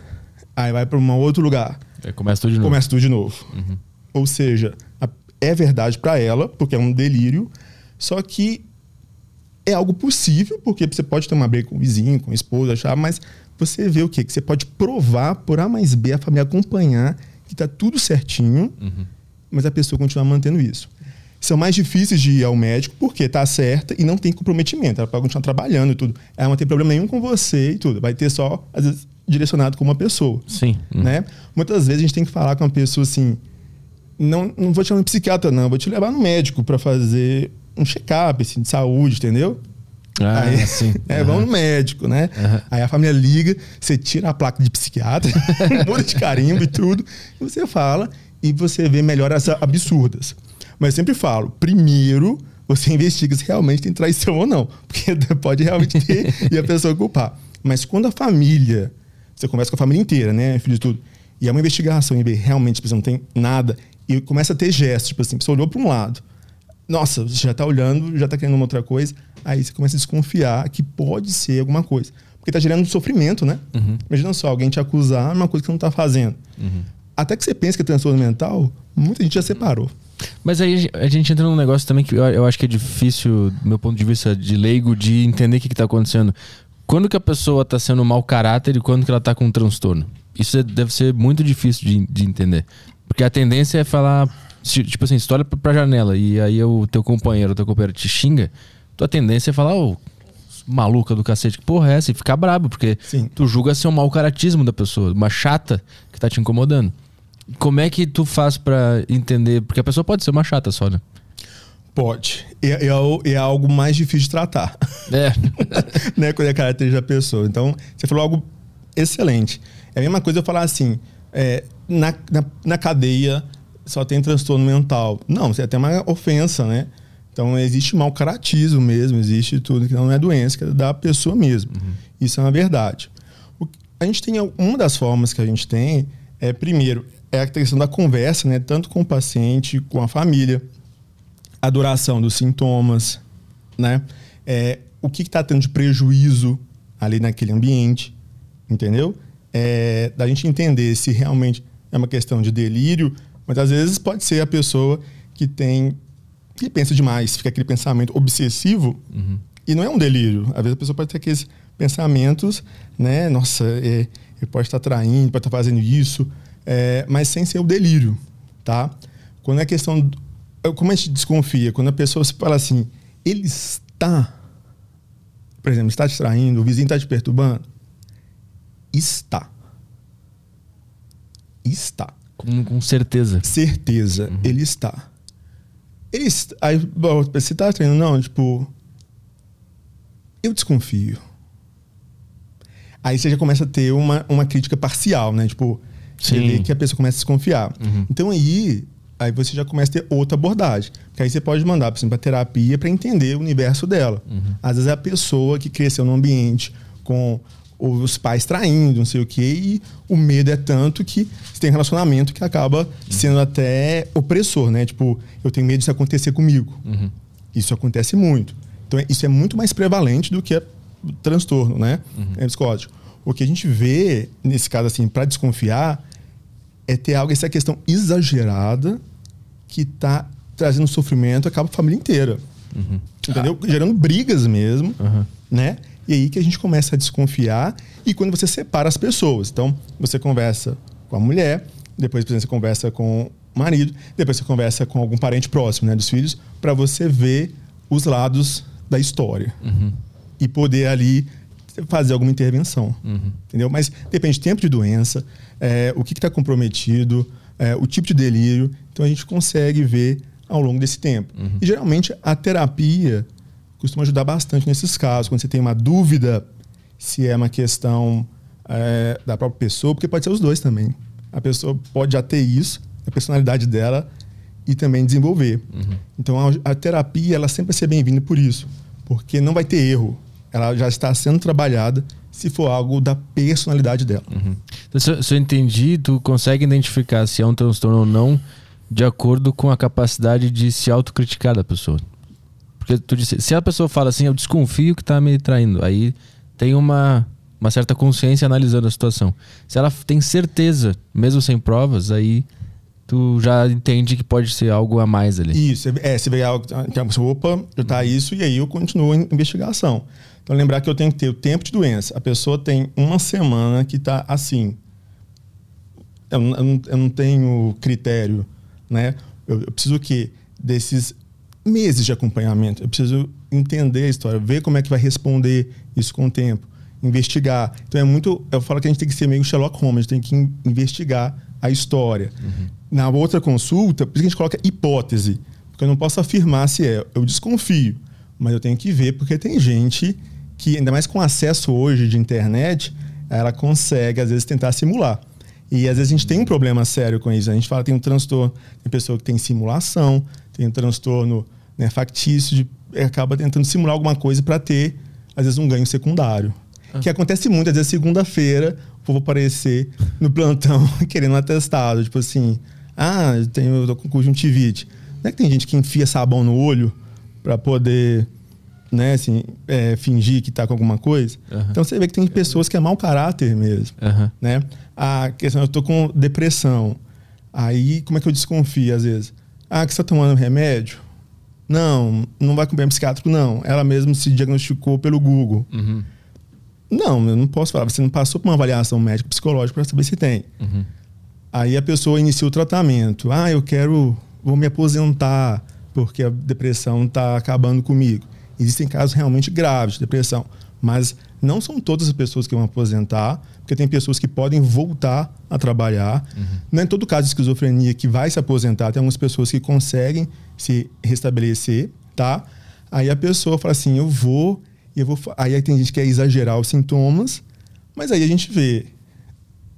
O remédio está ainda no início, não está numa dose de ação ainda, não faz terapia, não faz atividade física.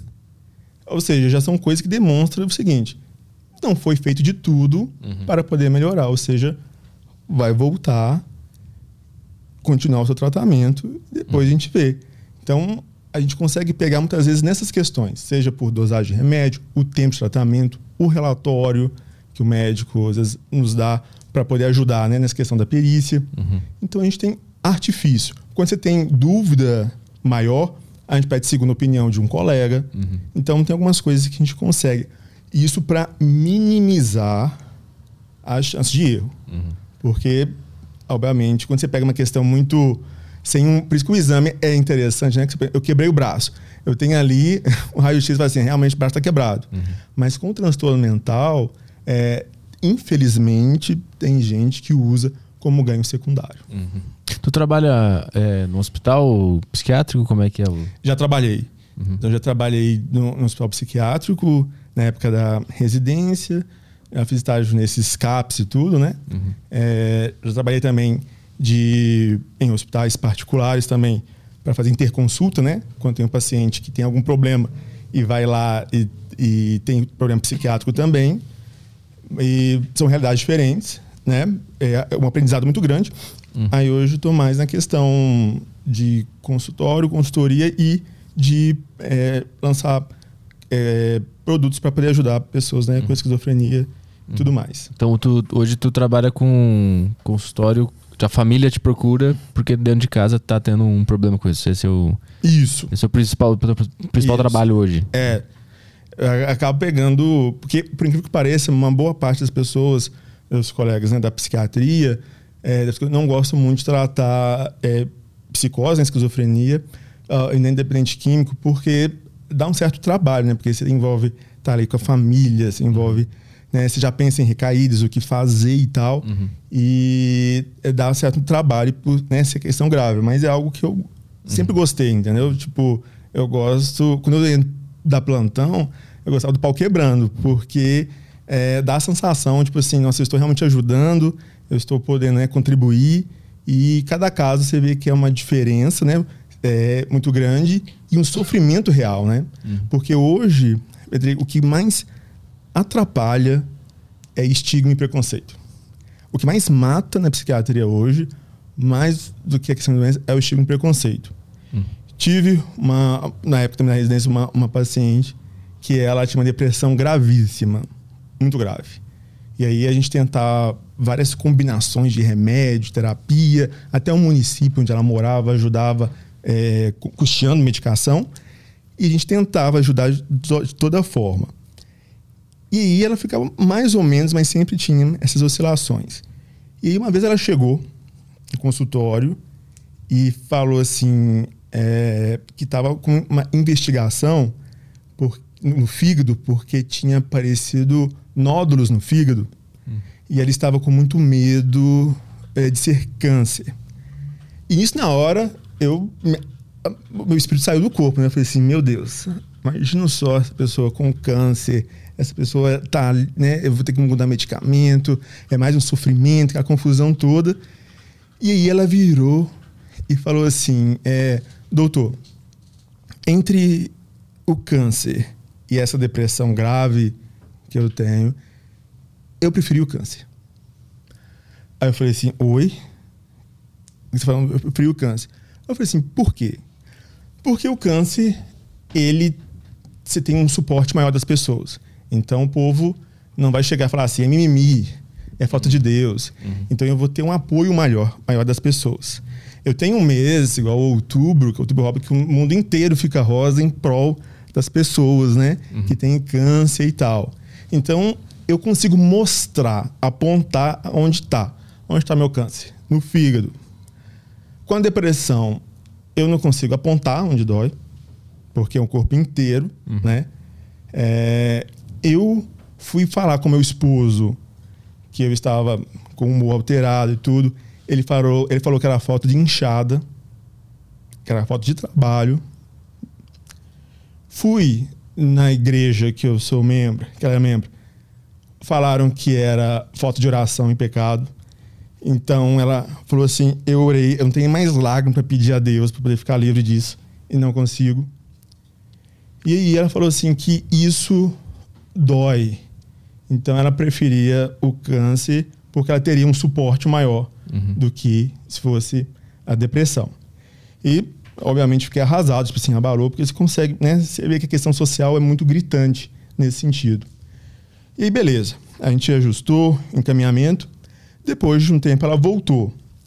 E ela voltou chorando. Aí eu falei assim, meu Deus, pronto. Agora a pessoa né, teve é, o câncer e tudo. Cheguei, acolhi. E falei assim, e aí, minha querida? Como é que tá a situação e tudo? Eu não tenho câncer. Aí eu falei assim, mas é, conta pra mim, então, por que, que você está chorando copiosamente? É porque eu, pelo menos, se eu tivesse câncer, eu ia conseguir morrer mais rápido. Porque sem o câncer, eu não, eu não posso nem tirar minha vida porque eu acredito em Deus hum. e a religião me proíbe disso. Então eu não tenho para onde correr. Vou ter que ficar nesse sofrimento. Então, assim, isso fez é, essa definição dela mudou a perspectiva, assim, sabe? De como você trata transtornos mentais, porque realmente eu não tenho ali um exame, eu não tenho ali, mas eu tenho um sofrimento uhum. muito grande, né? Então é só quem já passou por problemas né, como depressão, ansiedade, é, esquizofrenia, uh, bipolar, porque é realmente algo que destrói. E por ser problema do cérebro, você não consegue apontar porque a manifestação é no corpo inteiro. Sim. Não tem né? um raio-x que mostra onde Exato, é o problema, né? Uhum. Entendeu? E ainda tem uma questão da ignorância, tá? Então, uma questão cultural, porque muitos crescem assim, ah, isso é bobeira, isso é falta de trabalho. Ah, mas na minha infância não tinha isso e tal. Tudo bem. Eu acho que a gente não, a gente não tem que ficar rotulando transtorno mental todo mundo, né? Ah, tem que ter transtorno. Não. Eu acho que tem que sempre a pessoa tem que ter um direito de poder ser avaliada e ver se é uma questão de transtorno mental. Às vezes não tem transtorno, às vezes ela está num momento mal ali por é, dificuldade de adaptação, questões da vida, mas faz uma terapia fica ótimo, uhum. tá? Depressão leve, não precisa nem de remédio, você pode tratar com atividade física, uhum. muda estilo de vida e terapia, entendeu? Mas quando você vê que a pessoa realmente tem, ela demora a buscar ajuda porque ela fica com vergonha, porque já sabe o que vai ouvir. Que é falta de oração e tudo. Eu falo, não precisa ter essa guerra com religião e tudo. Você pode muito bem ir de manhã no médico, no psiquiatra, de tarde você faz terapia, e à noite você vai para a igreja agradecer a Deus que você teve né, condições de. Sim, por existir o médico. É, entendeu? Sim. Tive uma, é, também na época da, da residência, que ela virou e falou assim: que ela foi numa reunião, e aí o líder religioso falou que ela estava com, né, com depressão porque ela queria, porque a fé podia curar ela. E que se ela quiser, naquele momento, ela está curada. Uhum. Aí é que ela fez? Ela falou assim que estava curada, estava sentindo isso. Ela foi e jogou as medicações no vaso sanitário uhum. e deu descarga. Aí ela foi na consulta. Ela foi para me comunicar isso. Uhum. Eu não, eu falo, a fé ela pode ajudar muito, né? Então eu não posso criticar qualquer fé, a gente respeita e tal. Só que eu virei e falei assim: olha, você sabe que o seu era um caso grave, né? É, não é assim que vezes funciona. Eu não duvido que Deus pode ter te curado, mas a gente tem que avaliar, no mínimo, é que se o paciente quiser mesmo, que seja feito né, uma redução gradual, porque não pode fazer isso. Não, mas é porque mas curou, não sei o que, não sei o que. Ok, né? Eu ainda falei assim, marca uma consulta daqui a um tempo só para para deixar assim, né? Só para a gente ter uma, uma certa segurança. Ok, mas eu já estou curado. Dito e feito, voltou pior do que estava. Pensamento de morte, querendo se matar, aquela confusão toda, dormindo. E aí ela falou assim: ah, mas será que não tenho fé? Eu disse, não. Deus está no céu falando assim: o que, que vocês estão fazendo? Eu não mandei fazer nada disso. não, a culpa não é de Deus, a culpa é nossa que tem uma dificuldade de aceitar. Uhum. Entendeu? Então, lembrar, gente, que a gente tem uma, uma jornada nesse mundo e todo mundo morre. Então, para que eu vou querer ter uma jornada prejudicada porque eu não quero fazer um tratamento, uhum. né? E aí eu falei com ela, e ela usa um óculos, ela usa óculos. Aí eu falei com ela assim, da próxima vez que você sentir assim que tá curado e tudo, antes de jogar o remédio no vaso, joga o óculos no vaso sanitário. Se você estiver enxergando, aí você joga o resto. Aí ela virou e falou assim: Ah, não, mas se eu jogar o óculos, eu não vou enxergar. Eu falei assim: Ah, não. Aí, aí não tem, não. Aí, aí é o mesmo Deus que vai curar o seu cérebro para a questão do olho também. Uhum. Né? Aí a pessoa completa. Aí eu falei assim: tá, então você pensa nisso. Se for para ficar, joga seu óculos primeiro. Se você estiver pleníssimo enxergando, você joga os outros, né? Porque qual que é a dificuldade? O óculos também é um remédio. Uhum. Entendeu? É uma questão, é algo crônico. Eu gosto de usar lente algo. Não. Mas se eu não fizer isso, entendeu? Uhum. Eu posso ser prejudicado. Mas a pessoa que tem medo, por quê? Porque eu estou tomando remédio, então eu me sinto doente, eu me sinto uhum. inferior. É também eu, eu, acho que a, a dor da, do transtorno mental também ela é uma dor que tu não sabe onde é que tá, então ela parece ser espiritual também. Parece que, parece. Parece que tem algo na no ar assim. E parece. aí eu, eu entendo também esse, esse salto lógico assim. Parece. Por isso que eu falo que hoje tem muitos, muitas religiões que estão dando importância para isso e falando até sobre saúde mental dentro de igrejas, dentro de cultos. Isso é muito importante, de saber que nem tudo é demônio, entendeu? Uhum. Porque a pessoa vai ficar com mais tranquilidade para buscar ajuda, porque sabe que isso não está desafiando Deus. Uhum. Entendeu? Que isso faz parte uhum. e que Deus deixou os médicos. Eu falei assim, gente, para chegar nesse comprimido, olha para você ver como Deus é, é, deu inteligência para os cientistas para poder fazer isso, entendeu? Uhum. Eu falo assim muito isso. Na psiquiatria, no, caso, no meu caso, mais da esquizofrenia, o que gera uma confusão geralmente é esquizofrenia e mediunidade. Hum. Né? Aí também, geralmente, o povo é, fica público, ah, mas como é que eu vou saber? se eu sou médio, eu tô ouvindo vozes, eu tô em tudo, né? Aí eu falei assim, olha, hum, é, é simples de uma forma geral. A psiquiatria não se intromete em questão de religião. Então, se você vê, né, se você está num, num culto exemplo, evangélico, que às vezes a pessoa né, tá falando assim, né, Deus está falando com a pessoa e tudo, se aquilo está dentro de um protocolo da religião, se aquilo a pessoa tem noção do que está fazendo, se ela sai daquele contexto, ela sabe que saiu, tipo assim, eu sei que aquilo manifesta na igreja que eu tô normal, dito assim, normal, tipo assim, seguindo minha vida, completo sem prejuízos. Uhum. Ok. Entendeu? Nisso a psiquiatria não se intromete. Tá? É, agora, no caso da, do, da mediunidade, tem até estudo, um estudo até mais antigo, que fala que é uma pessoa que às vezes é médio, ela tem uma, ela tem uma tendência a ter menos problemas de transtorno mental. Porque a espiritualidade ela ajuda muito até na prevenção de doença ou manutenção. Isso é bem interessante. É mesmo? É. Como? A espiritualidade. Ah. Porque uma das coisas que ajuda muito na questão de prevenção, por exemplo, de é, suicídio, tudo, hum. Laço social. É você ter algum tipo de laço. Então, se você tem laço com um seu né, superior, um laço de você ter que ir, por exemplo, numa igreja, de estar ali e tudo, isso funciona como fator protetor. Uhum.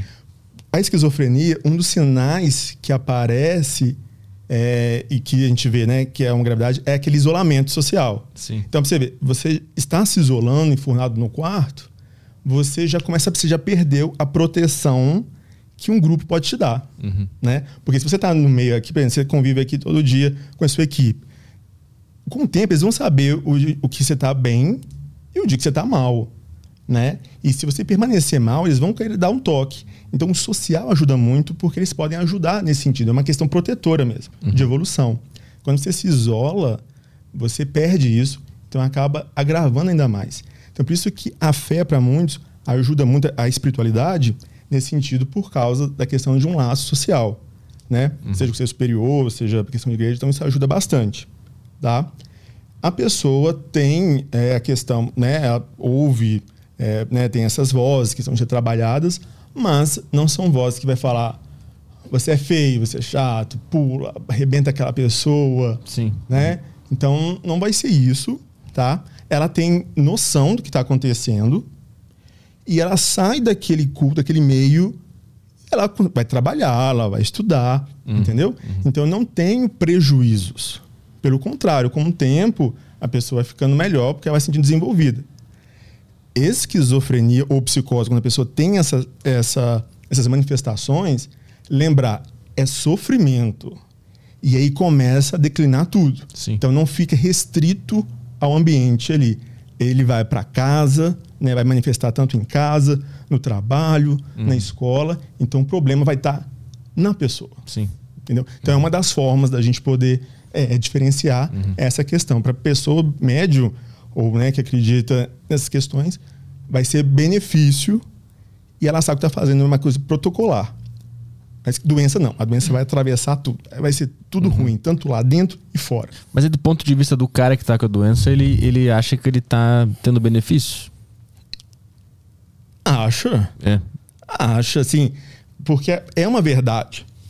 Teve, teve um, é, um caso famoso, não foi nem de paciente, não, que a gente lê assim, no jornal de Teve uma pessoa que ela teve um surto, que era um líder religioso, dentro de uma igreja. Hum. E uma da, da, de igreja mais fervorosa, vamos dizer assim, hum. né? E aí, você imagina só, às vezes uma igreja fervorosa, você já tem, né, aquele momento, né, que as pessoas, às vezes, elas oram, rezam mais alto, né? Uhum. Gritam em tudo.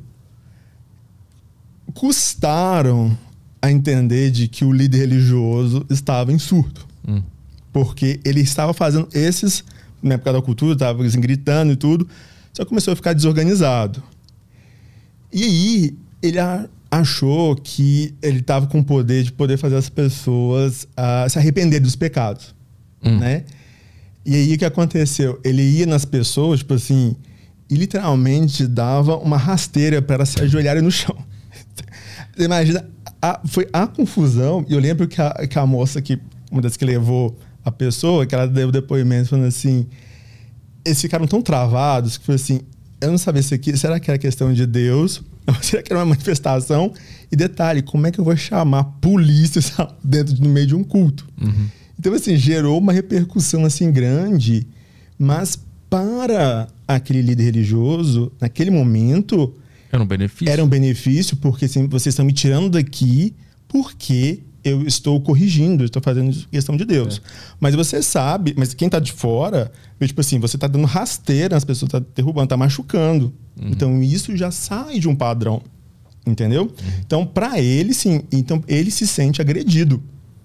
Por Entendeu? ser impedido de dar rasteira na galera, né? Exatamente. Entendeu? É uma coisa, imagina só, é, eu, eu chego aqui e falo assim: abre a porta e entra várias pessoas aqui de branco e te pega a força e leva pro hospital psiquiátrico. Uhum. Do nada. Do nada. Só porque eu tô falando na frente do Só porque microfone. você tá falando no microfone. É. Isso aqui não é microfone, não. Entendeu? Você imagina só isso pra pessoa, por isso que a pessoa se sente agredida. Uhum. Né? Tipo assim, você tá é, ferindo. E realmente dá pra sim, ter uma sensação da dor dela. Porque imagina só se alguém fala assim, Tiago, desculpe falar, mas você não é médico, você não é isso, aquilo outro. Uhum. Você ofende, tá minha dignidade. Sou eu. E aí, o que, que acontece? né? Tem esse benefício daquele momento porque é a realidade dele, né? Quando você não consegue tratar direito ou deixa passar, e, a, e aquela comunidade, seja família, seja amigos, começa a falar: você tá doido, você não pode fazer isso, você tá falando coisa com coisa.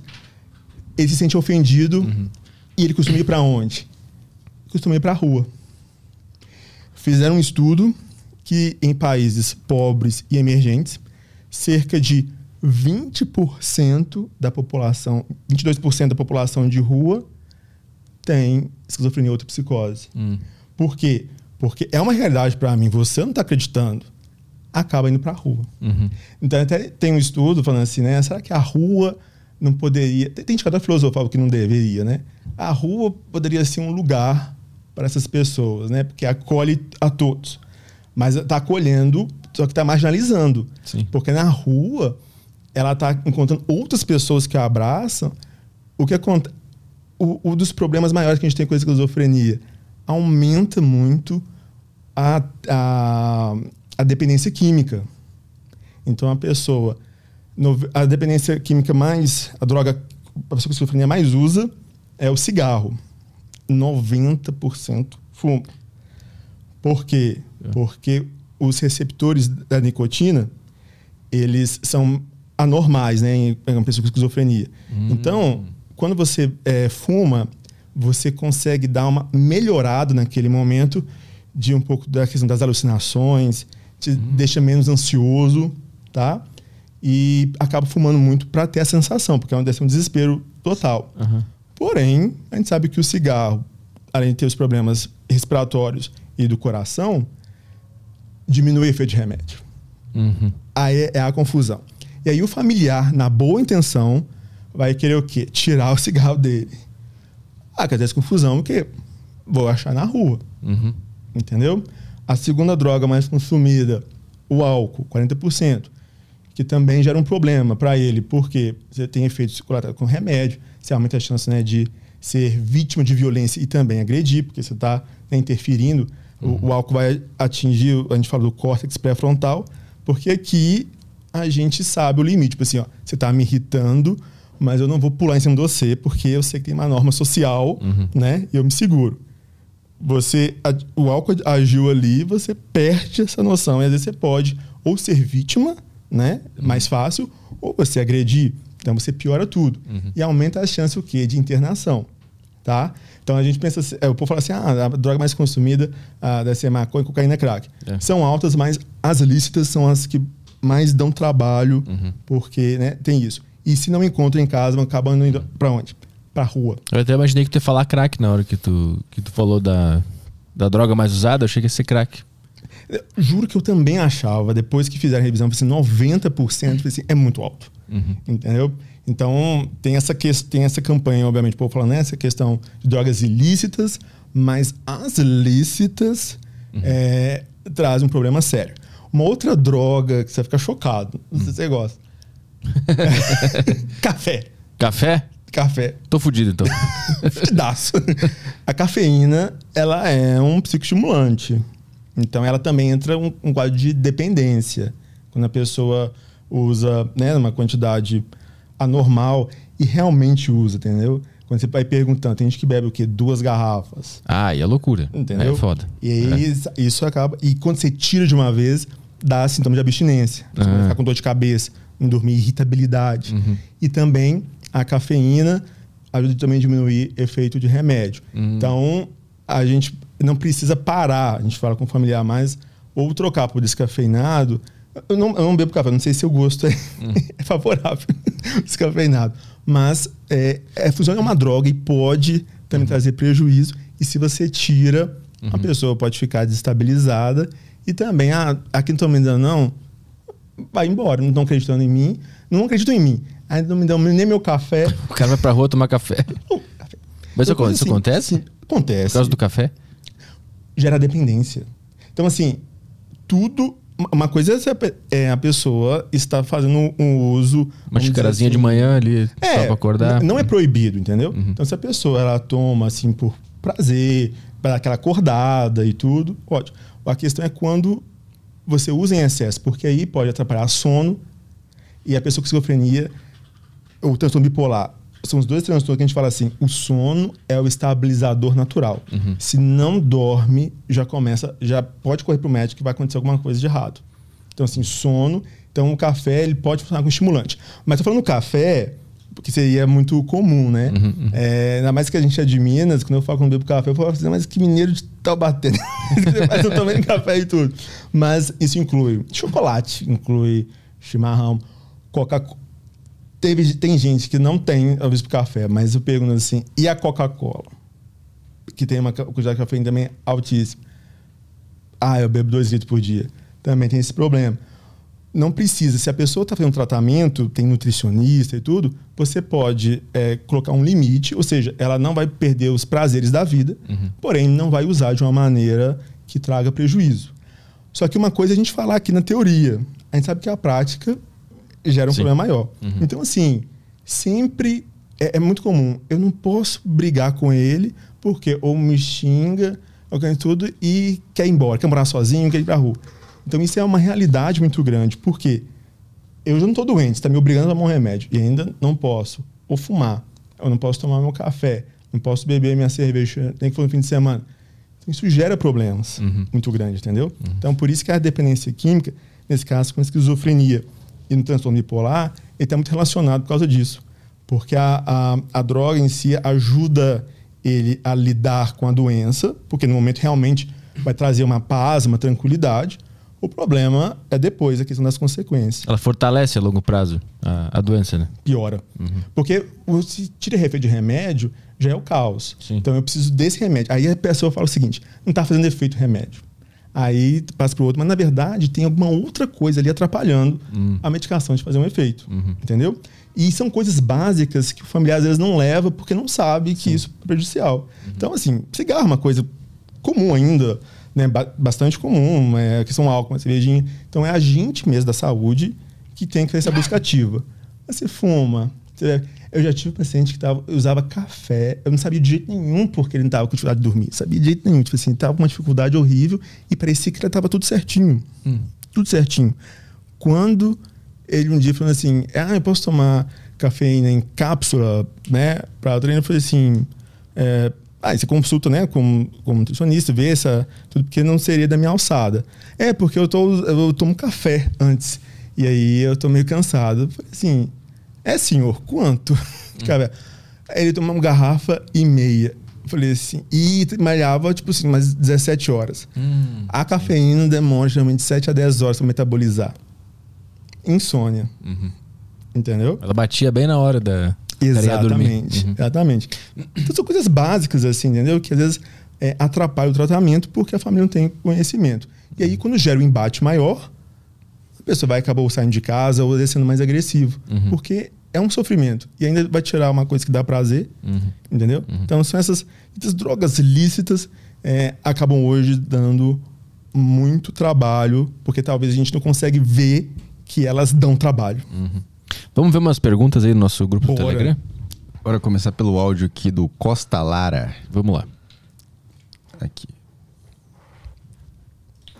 Boa tarde, Caio Doidão, Petrina Maestê. Boa tarde, convidado Tiago. Pô, eu queria saber sobre terapia de eletrochoque, né?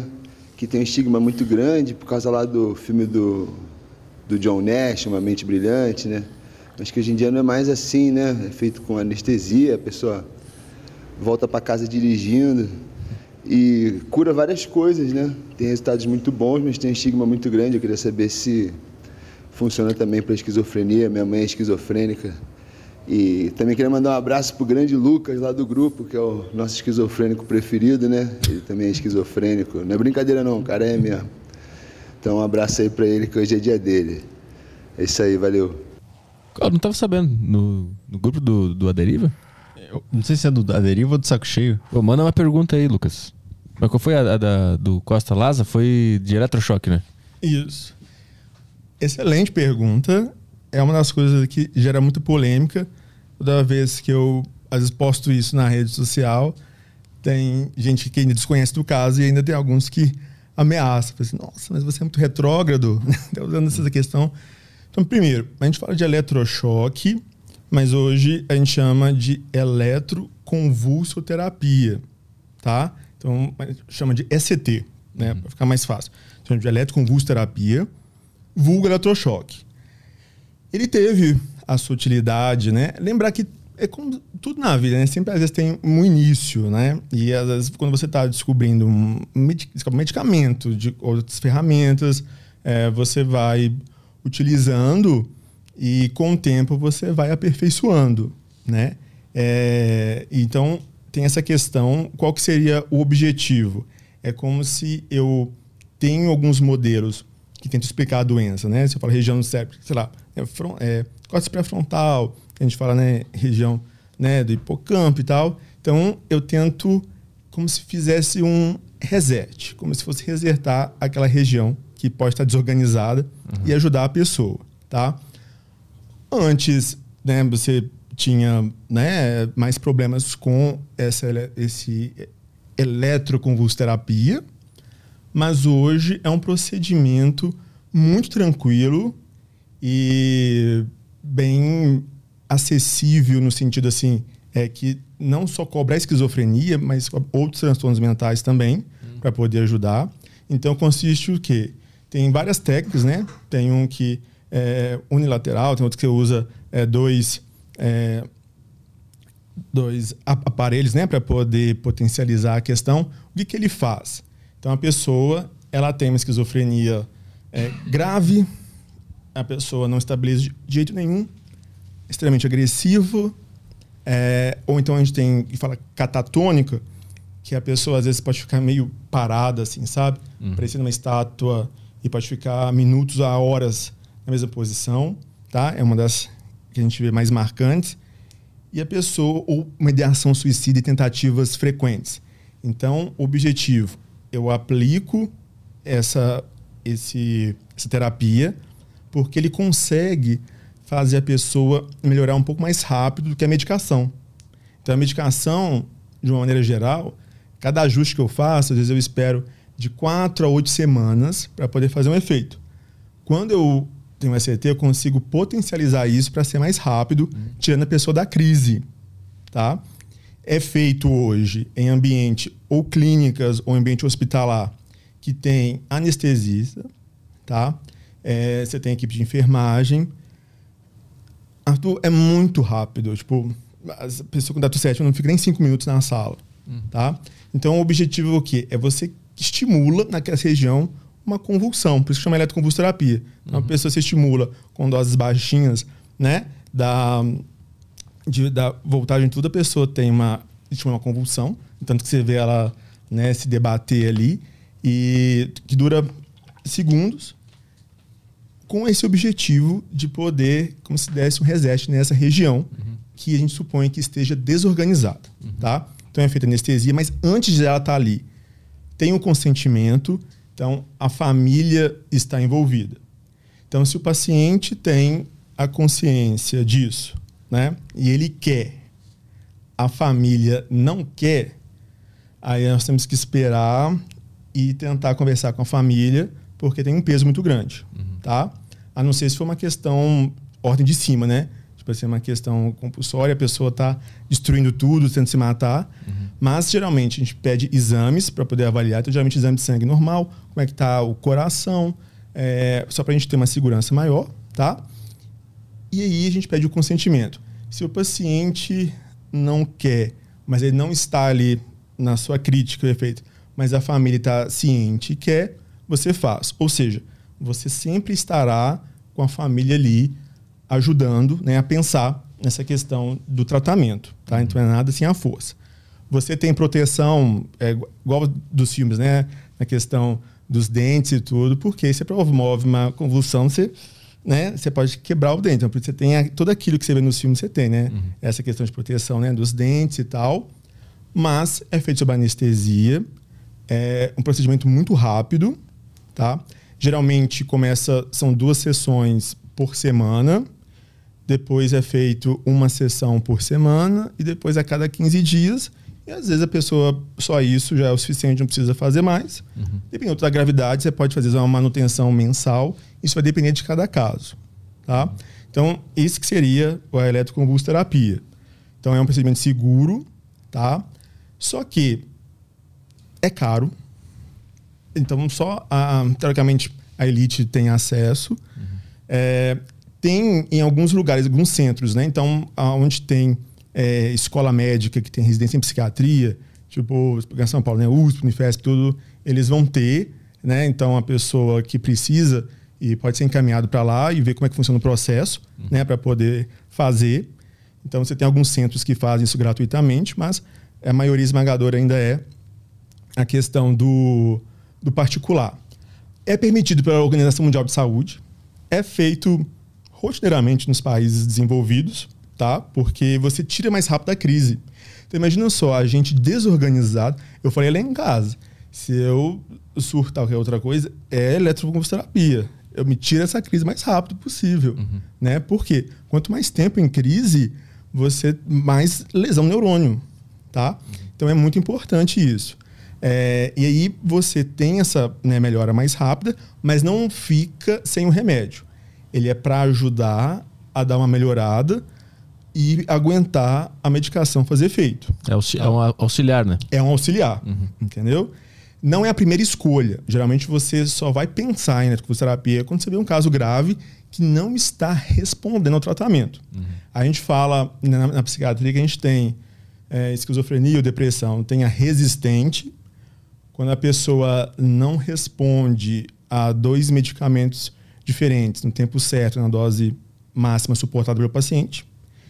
E quando você é, já, tem, já tentou né, de medicamentos e tal, é, não dando certo com nenhum, aí você fala que é refratário o tratamento, tipo assim, aí você começa a tentar, entra na eletroconvulsoterapia, tem estimulação magnética, aí tem outras coisas que a gente tenta socorrer o paciente para salvar essa vida, tá? Então é um procedimento simples, ambulatorial dá para ser feito, desde que tenha equipe ali, é monitorado, tudo bonitinho. A pessoa sai, é, depois de duas horas, você deixa ela no repouso ali, depois de umas duas horas, ela, às vezes é liberada. Às vezes o que queixa mais é às vezes uma dor de cabeça, que pode tomar um analgésico, né? Que o médico é, vê que ela está habituado mesmo a usar no dia a dia, pode ter. É, tem alguns que falam assim, ah, mas eu a questão da memória.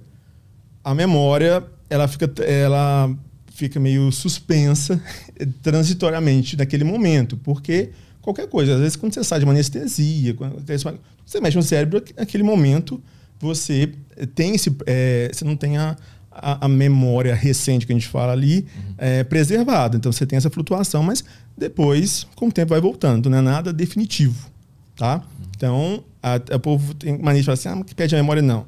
Você tem algo transitório, mas depois que a dor de cabeça passa, passa os dias, vai voltando. É apenas do momento da, da medicação ali e da, da ferramenta ali que a gente usa para o eletrochoque.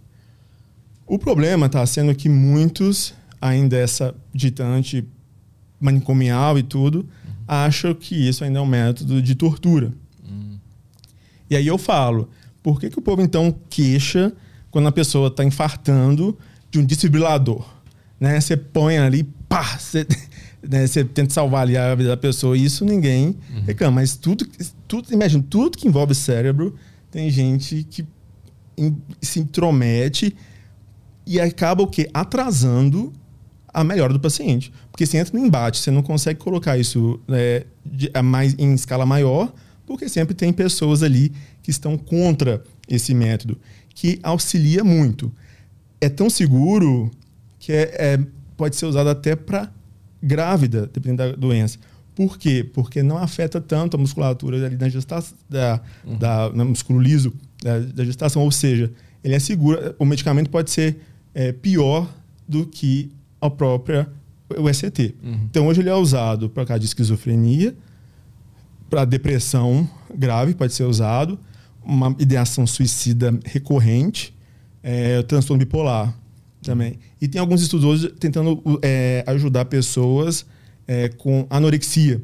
É aquela pessoa que não quer comer e começa a ter prejuízos porque está emagrecendo, está morrendo, uhum. mas a mente dela distorce, né? Para que ela está gorda e tal, e acaba a pessoa podendo morrer uhum. de inanição. Então aí tem alguns estudos ajudando o SCT, é, podendo dar um reset mesmo nessa região, e a pessoa é, despertar para isso, né? Para tirar esses pensamentos ruins. Então, o ECT é excelente, é uma comprovação científica máxima que a gente tem. E você tem esse embate. Quando a pessoa quer fazer, e é um particular, é, costuma ser caro e por ter várias sessões, né? Então, não é apenas um só. Você tem, é, no mínimo, alguns um pacote que você faz às vezes 10, 15 sessões. Uhum. Mas é excelente, ajuda muito quando é bem indicado e lembrar de que tem todo esse protocolo e que a família está sempre ciente, informado, que não é uma coisa que a gente faz porque quer.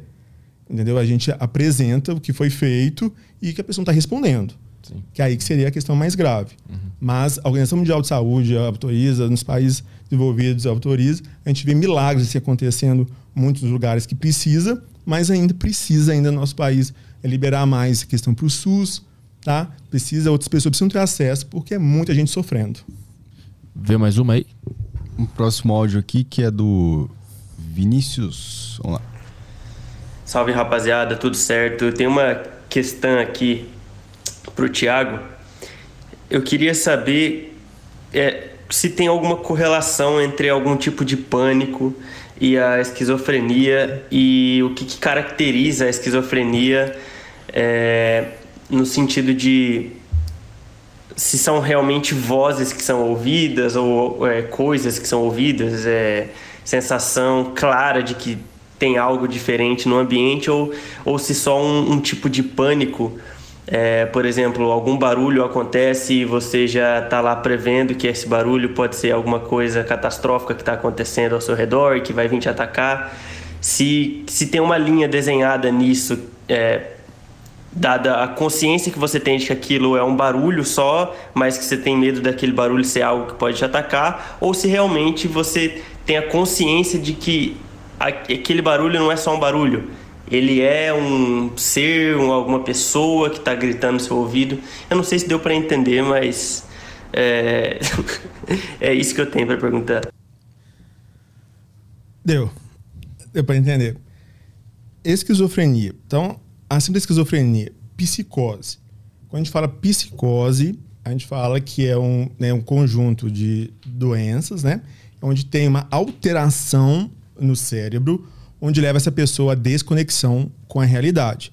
Então, essa desconexão com a realidade vai ser desde o pensamento, pode ser a questão da percepção, como a questão né, de vozes, pode ser o pensamento organizado e a fala, alterações né, do comportamento, enfim.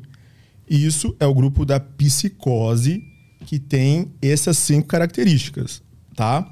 Não precisa ter todas para poder ter esquizofrenia. No mínimo duas características, dois sintomas desse, né? É, no tempo que o médico vai acompanhar, a gente já pode dar o diagnóstico, tá? Então não precisa ter todos não. Tem pessoas que não vão ter alucinação, não vão ouvir vozes, mas está delirando, tá? Tem pessoas que não vai ter o delírio, alucinação, mas tem uma fala desorganizada e o comportamento, o sintoma negativo, se for, tiver mais de seis meses assim, é um diagnóstico que pode ser feito. Então, é um espectro. Então, tem pessoas que vão ter manifestações diferentes. Não tem que ter tudo. Quando eu falo transtorno do pânico, síndrome do pânico, é do grupo de ansiedade. Então, eu tenho o grupo de ansiedade, tá? Que tem ansiedade, ansiedade generalizada, síndrome do pânico, é, fobias específicas. Então, são os mais comuns desse grupo, tá? Pode ter, sim, a pessoa com esquizofrenia, ela pode ter o que a gente chama de comorbidades. Comorbidades são doenças acessórias. Então, eu tenho esquizofrenia, mas eu posso ter problema do sono, eu posso ter depressão, eu posso ter ansiedade. Então, também eu posso ter síndrome do pânico, tá? Então, você aumenta é, esse risco da pessoa. Quando eu tenho a síndrome do pânico, que eu acho que a pessoa misturou a síndrome do pânico com transtorno de estresse pós-traumático. Eu posso ter um evento traumático que eu posso desencadear a esquizofrenia. Então, se a pessoa tem toda, todo o material ali para poder desencadear, uhum. né? E aí eu precisei de alguma coisa para poder iniciar o processo. Pode ser um trauma, isso, né? Pode ser um trauma, pode ser a droga. Então, qualquer um desse trauma pode desencadear, tá? Então, um transtorno de estresse, esses fatores estressores pode desencadear sim. Agora, quando a pessoa ela escuta a questão de vozes, a gente tem que tomar muito cuidado para não misturar as coisas. Porque a pessoa pode ter um pensamento mais aflorado, tipo assim, pensar muito consigo mesmo. Só que isso não é uma questão de voz e tudo. É ela mesma, a questão do seu pensamento, mas sem estar desorganizado. Ou seja, ela sabe que isso é um pensamento, tá? O medo. A pessoa com esquizofrenia, ela tem um medo de alguma coisa. Às vezes ela não sabe nem do que é. Então pode surgir um medo né, do nada. E a pessoa com síndrome do pânico também. Só que lembrar de que não é comum pessoa tem um quadro psicótico, tá? Então, a pessoa, ela tem esses transtornos, é, tem esses sintomas, né? A pessoa acha que está morrendo, acha que vai morrer, que qualquer hora, né, alguém ali vai entrar, mas eu sei que aquilo é uma reação exagerada do organismo, tá? Quando a pessoa tem psicose, esquizofrenia, ela já não tem essa sensação. Ela tem certeza que hum. alguém está fazendo isso. Eu tenho certeza que alguém está chamando. Tá? Eu, eu, lembro uma vez, eu fui fazer um. um eu estava num estágio fora, eu estava no metrô, e aí era justamente né, de psicose, assim, esquizofrenia. Juro, Arthur, no, no, eu estava no metrô de Nova York, eu escutei alguém chamar meu nome. Viro para um lado e não tem ninguém. Eu falei assim Misericórdia, Senhor Deus. não é essa hora que, sabe? Tipo assim. Estudei tanto que peguei por osmose. É, é tipo assim. Cê, aí você consegue entender, tipo assim, aquele sofrimento, porque você já fica meio, né, uhum. ressaltado. Mas o que aconteceu? Eu ouvi, olhei, não tinha, veio a questão do susto, mas o meu juízo preservado. Eu consigo afastar esse pensamento. Uhum. Né? Tipo assim, não é alguma coisa. Me assustou, mas ok, vida que segue. Então, essa questão do pensamento é algo que complica muito, por isso que nem o médico ele consegue avaliar isso tudo na primeira consulta. Porque você pode ter aproximações e você precisa de um tempo para poder entender o funcionamento, porque às vezes não é uma alucinação, uhum. né? às vezes não é um vivoz, não é um delírio. Tem muitas pessoas com toque, que é o transtorno obsessivo compulsivo. Uhum. Né? O transtorno obsessivo compulsivo é onde eu tenho um pensamento ali que me tortura e enquanto não fizer alguma coisa, esse pensamento não sai. Sim. Né? Uhum. Então eu tenho. É, é clássico. A pessoa está saindo para trabalhar e fecha a porta. Aí vem pensamento. A porta aberta. A porta aberta, e vai entrar e alguém né, vai uhum. roubar. E eu vou tentando fechar, eu vou fechar, vou conferir, vou conferir. Aí a pessoa sai dentro do ônibus, está indo para o trabalho, vem o pensamento de novo. E esse pensamento só sai quando eu volto e vou conferindo. Vou conferindo. Ou seja, a pessoa começa a ficar incapacitada, não consegue trabalhar, porque ela já tem que sair correndo para poder conferir. Uhum. Entendeu? Então isso é um pensamento que não sai, não é um delírio. É um pensamento que fica obsessivo, dando voltas, mas a pessoa sabe que é um pensamento é, é um pensamento que vem do nada, intrusivo, uhum. só que traz um sofrimento muito grande e ela só vai conseguir ficar livre desse pensamento se ela fizer alguma coisa. Uhum. Uma pessoa com psicose, não. Alguém está invadindo mesmo, eu vou ficar aqui, vou me defender, entendeu? Uhum. Então, nisso, a pessoa ela tem né, essa crítica. Na esquizofrenia, ela perde isso. Uhum. Tá? E ela vive em, função daquela realidade, né? É, fica, isso. É desconexão. lembre-se, desconexão com a realidade. Ela tem que ter desconexão de alguma forma. Aí, conexão com a, com a fantasia que vira a realidade dela, né? Isso. Desconexão pra gente, Isso. né? E conexão extrema pra ela, né? extrema pra ela. Exato. Entendeu? É bem interessante. Tem mais alguma aí? Tem uma do Rafael aqui. É, o que nos faz ter o dito chamado do vazio? Uma pessoa sã e sem problemas psicológicos significativos está dirigindo o carro e o pensamento do imagina que louco se eu passar reto nessa curva. Parece, aparece sem motivo aparente. Ou se eu pular desse lugar alto. Por que eles aparecem? Pessoas esquizofrênicas perdem esse freio totalmente? Abração a todos. Rafael. Nossa, É interessante essa pessoa é interessantíssima, né? É tipo, eu pensei agora, se eu jogar esse telefone no chão, o que acontece? Mas aí eu não, não dei bola pra esse pensamento. Tem, agora você tá cantando parabéns, você pegar a cabeça da pessoa e socar nesse bolo. Exato. Como é que a vela vai queimar o olho dela? Será que vai acontecer alguma Pois coisa? é, tem essa questão assim. Gente, é, é muito interessante você ver que o cérebro, é, é- a, a mente humana é uma questão bem interessante, né? Eu sempre falo que um sorriso esconde muita coisa. Você pode estar sorrindo uma pessoa e tá matando ela na sua mente e ela achando que você tá bem com ela, né?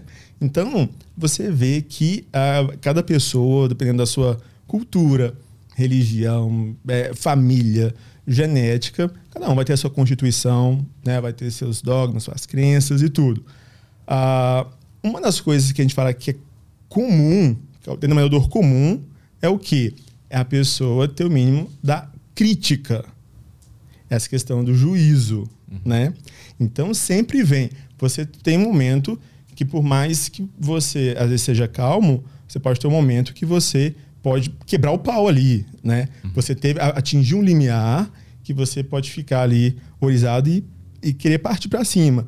Mas aí você acaba às vezes recuando porque tem alguma coisa ali falando, isso não pode, isso está errado, né? Então acaba que uma boa parte das nossas ações a gente consegue conter porque nós temos esse freio. Você já viu o filme Relatos Selvagens? N- não. É um Tal- filme- Talvez sim. Ah, É um filme é. argentino de 2014 Hum. que ele tem seis histórias antológicas e todos eles Ah, já me falaram É. e eu não vi. Vejam, Uhum. eu sempre falo assim: é, é, sempre vai ter algum momento que alguém vai perder. o- Lembra um dia de fúria, Uhum. né? Lembra um dia de fúria. Sim. Quem não teve o, a, querer pegar o McDonald's e aquele sanduíche, né? Então, assim, isso vem à nossa mente, tá? Só que a gente tem uma barreira ali que fala assim: opa, isso é desproporcional. Não, você não vai querer agredir porque recebeu Sim. um sanduíche mais ou menos. Mas ter o Vai querer. pensamento é normal. Isso. Ele existir ali. E Existe. tu observar ele, isso aí tá dentro da normalidade. Existe, entendeu? É, a, é, a, a, às vezes é questão instintiva, né? Tem pessoas que, às vezes, ah, viu uma pessoa bonita e às vezes, não, não no sentido de desrespeitar, mas às vezes olhou assim a mais sinal de admiração, uma questão às vezes de instinto e tudo. Isso pode acontecer, né? Estou acelerando o carro, imagina só se cair. Então você tem esses pensamentos que às vezes podem ser aleatórios, tá? Mas que é filtrado pela questão do juízo.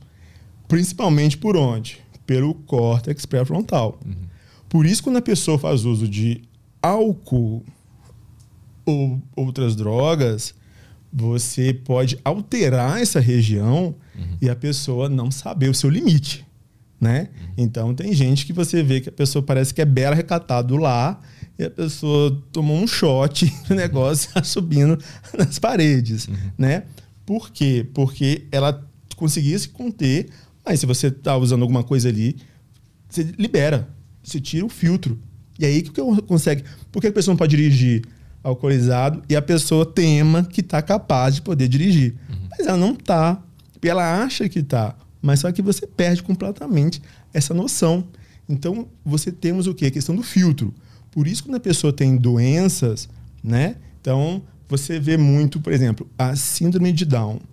Você vê que é muito comum quando o paciente ele não está em terapia de reabilitação, que a família está de olho, sem querer, tipo assim, ah, nossa, eu vi o Arthur na rua, do nada eu vou pegar, vou abraçar você e vou, vou apertar seu mamilo. A gente olha horrorizado, assim, nossa, o que, que ele fez? Mas na verdade ele não fez isso por maldade. Ele não tem freio. Uhum. Ele não sabe. Então dá a sensação assim, ah, ele tá querendo tirar uma casquinha. Mas não é. Ele fica sem o freio. Aí isso tem que ser o quê? Desde criança ensinado de que eu não posso avançar no Arthur nem ninguém na rua uhum. e apertar o mamilo. Uhum. Entendeu? Porque eu tenho um comprometimento dessa questão do córtex, que é esse freio. Entendeu? Então, em pessoas ditas normais, a gente tem esse freio. Em casos de um estresse maior, que às vezes a pessoa pode ultrapassar isso, né? Que pode acontecer com qualquer pessoa de ter esse rompante. Mas não é o habitual, porque a gente filtra muito. Né, de querer socar alguém, de querer socar o chefe, de querer tudo. Uhum, você faz isso pelo pensamento. Mas você não externaliza porque você sabe das regras e tudo e está bem consolidado. Mais uma aí. Vamos lá, áudio. Oi, pessoal da Deriva, quanto tempo? é, doutor, eu tenho um histórico de depressão, é, tive quatro perdas familiares em dois anos e depois dessas perdas eu comecei terapia, faço terapia há dois anos e só que assim, eu tenho muitos pensamentos catastróficos. Eu não ouço vozes, nada, mas eu sempre imagino quando alguém ouça um grito, ouço uma batida, coisas assim, eu sempre imagino que aconteceu coisas terríveis com essa pessoa. Se eu ouço alguém tossindo, eu já penso que a pessoa está engasgada, sabe? A minha mente vai muito além com imagens e tudo mais. E, então, meu corpo, ele tá sempre em alerta, sempre estressado. Tem épocas que eu tô tranquila, claro que isso depende de como eu já tiver, né? Psicologicamente, mas assim, isso ainda é bem presente. Tem épocas que eu consigo ignorar. E a pergunta é essa: o ideal é eu ignorar? Preciso de medicação? Estou ficando esquizofrênica? é isso. É a dor do brasileiro hoje em dia, né? Tanta coisa, tanto estresse e acontece, né? Então vamos lá. O transtorno mental mais comum que existe no mundo é o transtorno de ansiedade. Disparado, né? E o Bra... não sei se você sabe, o Brasil ele ganhou, pra você ver, nós estamos na frente mesmo, nós somos, foi eleito o, o país que é, na pandemia teve maior índice, né, a maior prevalência de transtornos ansiosos, hum. né? Então nós somos campeões do mundo de transtornos ansiosos. Cara. Então, é o transtorno mais comum, onde a pessoa tem o quê? E acaba sendo é banalizado, porque quando você fala ansiedade, a pessoa também banaliza, né? Fala assim, ah, mas você controla isso trabalhando, isso pensando positivo. Ansiedade é algo. No, a ansiedade é algo normal no organismo, tá? Então, se a gente pensar uma função do cérebro, ansiedade, eu divido em duas partes, que é medo e preocupação. A gente tem que ter o medo saudável. Então, se você está num penhasco, você está quase caindo, vem aquela sensação de medo, você, opa, eu tenho que afastar, porque senão eu vou cair, eu vou perder minha vida. Então, é meio, é meio protetivo, né, para a gente poder sobreviver. Se eu passo na rua e vem cinco pitbull atrás de mim, uhum. a sensação é que de perigo eu vou correr, porque é questão de preservação. Então, isso é um medo bom, porque eu vou proteger minha vida, tá? E a preocupação também. Então, se você não tivesse essa preocupação, você não, estaria organizando né, a sua vida, né, os seus shows, a, a pessoa né, não poderia estar trabalhando, então seria uma desordem total. Então eu tenho que ter a preocupação porque eu consigo organizar e viver em sociedade, tá? O que seria transtorno de ansiedade? Quando eu tenho um problema ali que vai desbalancear essas questões, tá?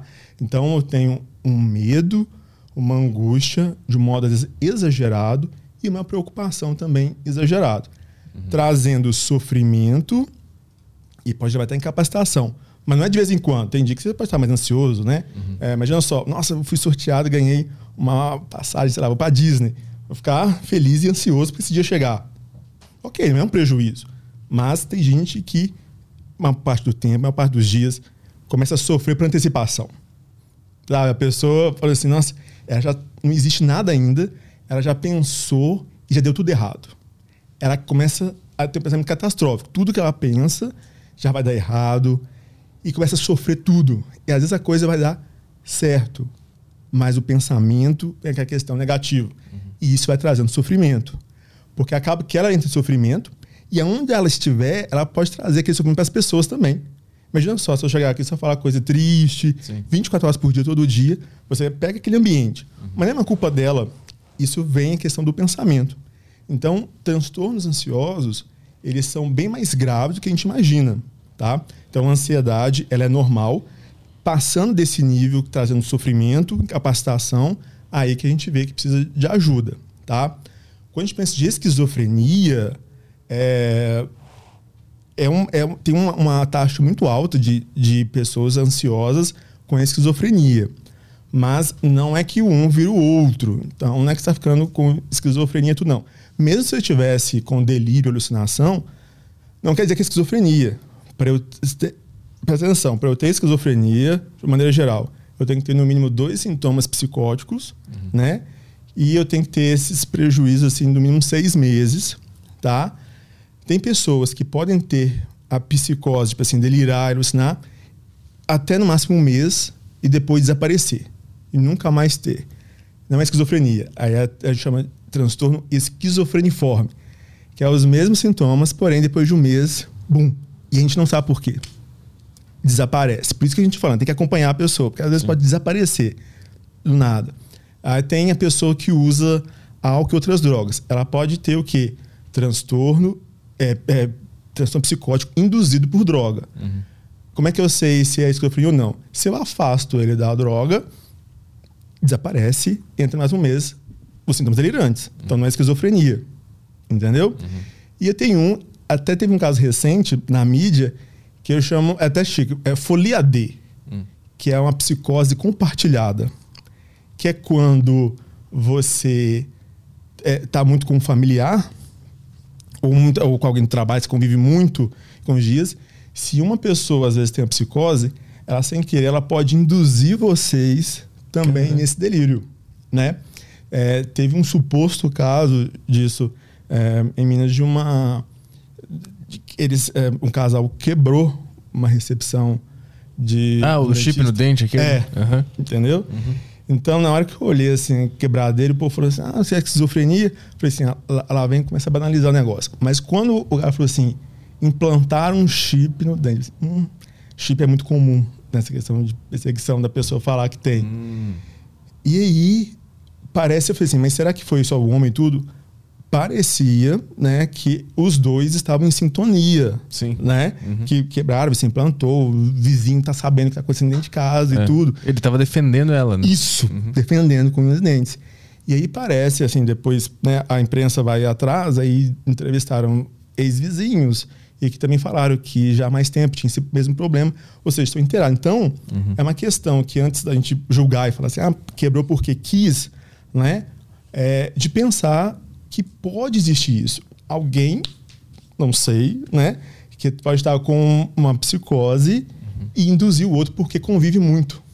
Tá? Sim. Teve um caso também na Austrália, muito famoso, é o caso da família Trump, que do nada uma família saiu de casa e abandonou a casa aberta, com os carros para os seus filhos, e aí movimentou a polícia inteira no interior da Austrália. Uhum. E depois, com o tempo, um a um começou a voltar para casa.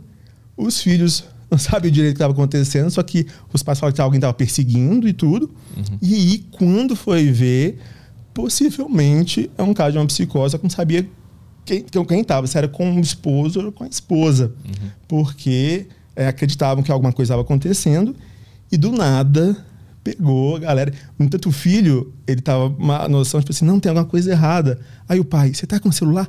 Joga fora agora, porque eles estão ouvindo a gente. Fez o filho jogar. Uhum. Imagina só, a polícia investigando, encontra do nada um celular jogado no chão. Entendeu? Então você tem essa psicose compartilhada, Caramba. tá? Então você vê que não nem tudo é esquizofrenia. A gente tem um outro ainda que é fala transtorno esquizoafetivo que é o segundo mais comum, que é uma mistura de esquizofrenia com transtorno bipolar, hum. né? É como se fosse isso. Então, é, lembrar que tudo que envolve psicose não quer dizer que é esquizofrenia, mas todos vai ter uma coisa em comum, que é uma certa desconexão com a realidade, que beira muitas vezes ao, ao absurdo, uhum. tá?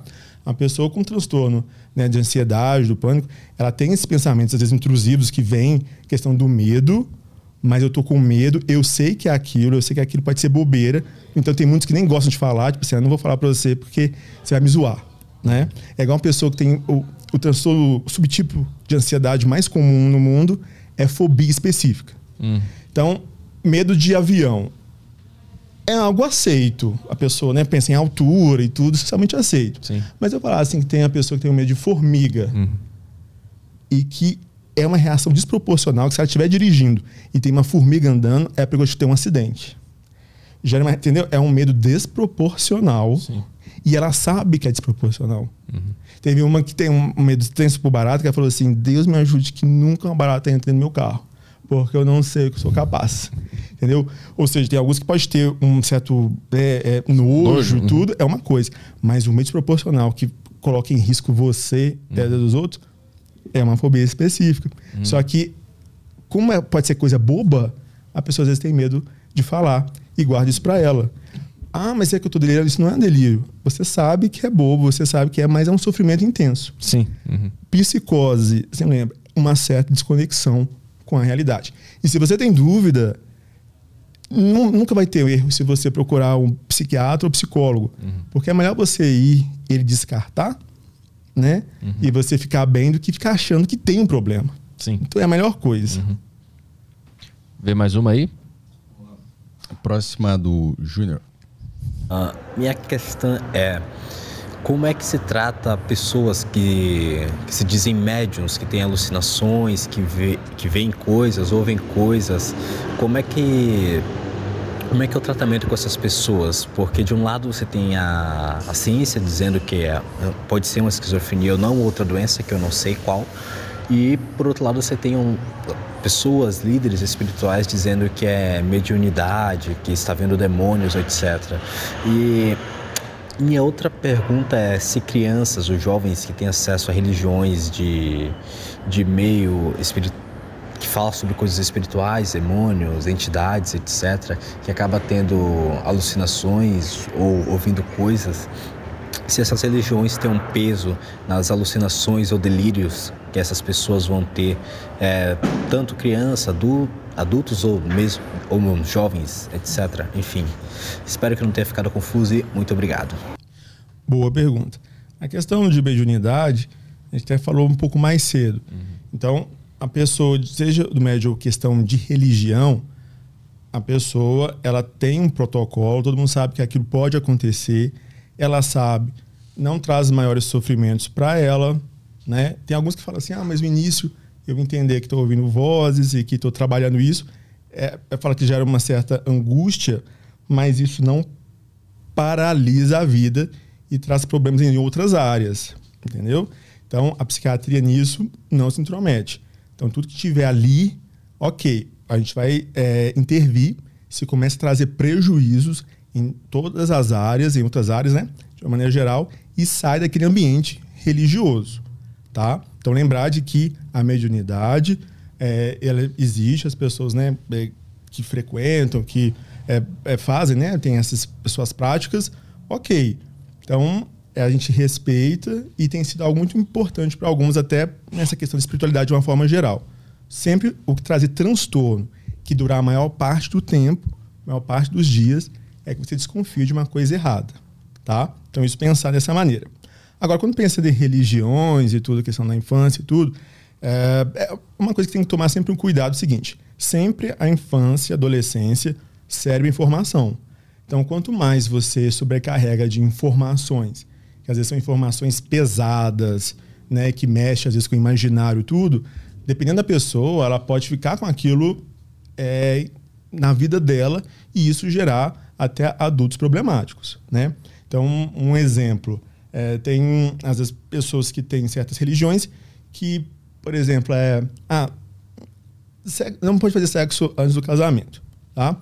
E aí tem alguns que levam isso é, tão é, a sério por ser fiel, mas foi trabalhado de uma forma tão é, né, na, na, infância e adolescência que o cérebro, né, ele pode interpretar isso às vezes de uma forma diferente e a pessoa quando vai ter uma relação sexual antes entende que aquilo foi uma forma de pecado, de transgressão, e isso prejudicar o seu emocional, Sim prejudicar até a forma de prazer e a pessoa sentir amputada uhum. de prazer. Então, a gente tem que tomar muito cuidado com relação a isso. Uhum. Principalmente infância e adolescência, que o cérebro está em formação. Sobre religiões, né, a gente já sabe sobre isso, que tem que tomar esse cuidado. O que a gente tem que destacar é uma específica, que é a, a religião que tem o chá de santo daime, que é a ayahuasca. A ayahuasca, ela é uma medicação, assim, ela é uma planta, né? É a união de duas plantas, chacrona, eu esqueci o nome, que é feito um chá que ele promove, né, essa questão meia psicótica, né? Essas experiências e tal. Ok, dentro da religião é, é permitido por lei, então dentro do seu uso dentro da religião pode ser feito isso no Brasil e em outros países. O problema é o seguinte: é um chá que também aumenta o risco de desencadear psicose e né, esquizofrenia e outras psicoses. Uhum. Então tem que ter um cuidado muito grande de não fazer o uso dela a, a torta direita, né? Fora desse contexto religioso, que teoricamente não pode, que é só dentro da religião. Pessoas que têm transtorno mental também não é recomendado, principalmente se tiver psicose ou um familiar próximo né, de primeiro grau com psicose não é recomendado. Por quê? Porque você vai aumentar o risco de poder é, desencadear psicose, tá? Então, repetindo, dentro da religião, ele é permitido. Só que tem que tomar os cuidados, tá? Que por mais que a religião faça o seu levantamento, é apenas um marcar com X. Então a pessoa não é avaliada de uma forma geral. Então eu sempre falo o seguinte, que a, a ciência ela pode ajudar muito a religião, talvez criando protocolos que possam minimizar os riscos e a pessoa ter a sua experiência espiritual que ela acredita que possa ser importante para ela. Entendeu? Então é só tomar esse cuidado. Transtorno mental não deve fazer uso desse chá, né? É, pode participar da religião ali sem fazer o uso e também o familiar que estiver próximo, que tiver alguém com psicose ou transtorno bipolar, também deve evitar porque pode aumentar o risco de desencadear a psicose. Uhum. Então é um cuidado que vale a pena falar. Vê a última aí? Vamos lá, mais um áudio aqui. Fechar. Eu gostaria de perguntar se o surto psicótico ele tem alguma coisa a ver com esquizofrenia, porque a minha tia ela teve isso, né, um surto psicótico, e as ideias mais loucas possíveis foram na cabeça dela, tipo as mais bizarras, as mais insanas, tipo querer se pular no metrô e se matar para ser toda esbagaçada com um monte de joia no corpo, sabe? Umas ideias loucas assim que a pessoa fica durante um tempo, né? Tendência a suicídio e tal, doideira, agressão, enfim. Queria saber se o surto psicótico tem a ver com esse lance aí de esquizofrenia. E eu queria aproveitar e mandar um abraço pro Petro que eu sigo desde 2015, conheci através daquele vídeo lá do avião. Hum. E é isso aí, tamo junto, bom trabalho aí, boa tarde. Oh, boa, obrigado. Bom, uma pergunta muito boa também. Quando fala surto, né, um surto psicótico. Hoje tem até tentado mudar o nome de falar que é um episódio psicótico, não um surto, porque o surto também meio que banalizou, né? Então você fala assim, ah, a pessoa ali está surtada, né? Uhum. Assim, então, às vezes a pessoa é, se sente agredida por falar que está assim surtado. Então, hoje a gente costuma falar assim episódio. O episódio, né, o, o surto psicótico, ele é o quê? Onde a pessoa estava bem, né, até então, e do nada, bum, começou a ficar desconexa, né? Uma agitação, começou a falar coisa com coisa, ideias, né, bizarras, paranoia toda. Isso é um surto, ou seja, teve uma quebra ali da realidade. Então, um surto psicótico. Qualquer um de nós pode ter isso, tá? Então, você pode ter essa desconexão da realidade, né? É, pela própria doença mesmo, então, seja bem esquizofrenia ou outra psicose. Você pode ter é, isso também por, induzido por drogas. Você pode ter isso. Uma das coisas que mais é, que ajuda também a induzir essa questão de psicose, acredita que é o sono, a perturbação do sono, a falta do sono. Uhum. Né? Teve, há muitos anos, teve no Guinness Book um, um campeonato para ver a pessoa que ficava mais tempo sem dormir. Uhum. Uma pessoa ficou é, 11, 11 dias, Caralho. 25 minutos sem dormir. Resultado, um surto psicótico. Então, hoje é proibido de ter esse tipo de competição, uhum. né? E a pessoa entrou assim em surto. Então, o sono é uma, até uma forma de tortura, é época de ditadura e tudo, uma das maneiras de você torturar a pessoa é não deixar dormir, né? Você entrega até a mãe, porque você fica desorientado. Uhum. Então, qualquer pessoa pode surtar. Tem medicamentos que às vezes pode aumentar né, a chance da pessoa ter alguma experiência né, psicótica. Tem doenças também, por exemplo, lupus, é, também pode, às vezes, a pessoa ter um quadro psicótico. Ou seja, várias coisas pode ter. Que é o que? Esse rompimento com a realidade. Entendeu? O que, que vai acontecer é o seguinte: você vai acompanhar essa pessoa. Tá? Então você vai atender, você vai ver né, o que está acontecendo ali, você vai conversar com a família, ver o que é, possivelmente desencadeou, e a partir dali você vai fazer o acompanhamento. Tá? E aí, com o tempo, a gente vai ver. Talvez a pessoa teve esse surto, né? Depois voltou à sua normalidade, nunca mais teve. Uhum. Tá? Tem pessoas que podem ficar um tempo maior, é, lembrar que quando fala a questão do surto, não quer dizer necessariamente a questão da esquizofrenia. Ela pode ter esse romper ali, né, com a normalidade, mas pode ser também o que? Desencadear um transtorno bipolar. Então, não é tudo envolvido com a esquizofrenia, mas que pode ser algo passageiro ou quer dizer que está iniciando um processo ali que é algo que está atrapalhando e pode ser um transtorno mental. Uhum. Aí tem alguns que perguntam assim, mas se eu sur a pessoa surtar e eu já iniciar a medicação, eu não posso ter. A, a, eu posso mascarar o problema? Pode e não pode. Porque quando é esquizofrenia, tem um detalhe. Você inicia o tratamento, a pessoa, um dos critérios diagnósticos é a pessoa tem que ter ficado né, no mínimo um mês com sintomas né, à flor da pele, né, vamos dizer assim, bem produtivos. Mas, se eu tratar essa pessoa antes, eu tenho algum prejuízo por pelo menos seis meses. Então, seja um prejuízo de memória, seja um prejuízo de isolamento social. Então, eu tenho alguma sequelinha, no mínimo, esses seis meses. Entendeu? Uhum. Então, aí sim eu consigo fechar. Mesmo se eu diminuir os sintomas, os sintomas de delírio, alucinação, eu tenho que manter o acompanhamento.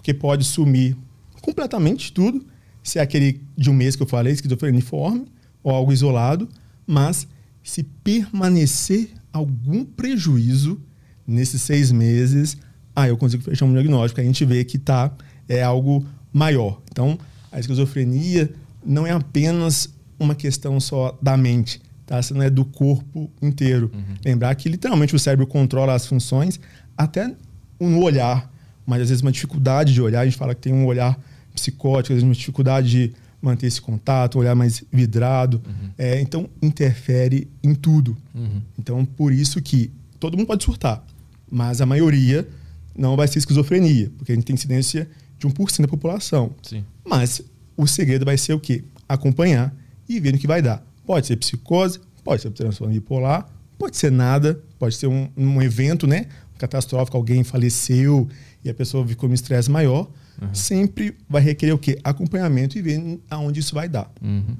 Boa. Quer divulgar tuas redes sociais aí pra galera? Tem canal no YouTube, Instagram? Onde é que o pessoal te encontra aí? Bom, tenho o meu Instagram, que, né, onde eu levo né, as informações para ajudar os familiares uhum. a lidar com a pessoa com esquizofrenia. Eu escolhi a parte dos familiares, por quê? Porque o familiar não sabe que tem esse poder de poder ajudar na reabilitação. Uhum. Tá? Como a pessoa com esquizofrenia vai estar desconexa, então, é difícil ela entender. Mas se a família entender, ela vai conseguir ajudar bastante esse paciente na reabilitação. Uhum. Né? Vai conseguir dar o suporte, vai evitar deboche, né? Uhum. Ah, você está ouvindo coisas, é, deixa para lá, não é isso que está acontecendo. Uhum. Então, a família vai aprender a lidar, ver né, sinais de recaída, para quê? Para que podemos socorrer o paciente o mais rápido possível e volta a ter paz dentro de casa. Que uma das coisas que a família queixa muito é que não tem paz porque sempre fica com medo, sempre tem alguma coisa que está acontecendo, gerando prejuízo. Então aí eu criei tanto o Instagram quanto no TikTok uhum. é, algo específico para auxiliar as pessoas né, que têm esquizofrenia e outras psicoses a lidar uhum. com o paciente, né? Com, a, com o seu familiar. É, no canal do YouTube eu vou começar assim agora, tem, né? Então todos têm o mesmo arroba, né? Arroba Tiago com TH, Rodrigo Psiquiatra. Uhum. Tá? Então é o mesmo tanto do Instagram, TikTok e do YouTube. Os dois estão na descrição do, do da live aqui, só para avisar a galera. Ah, Excelente.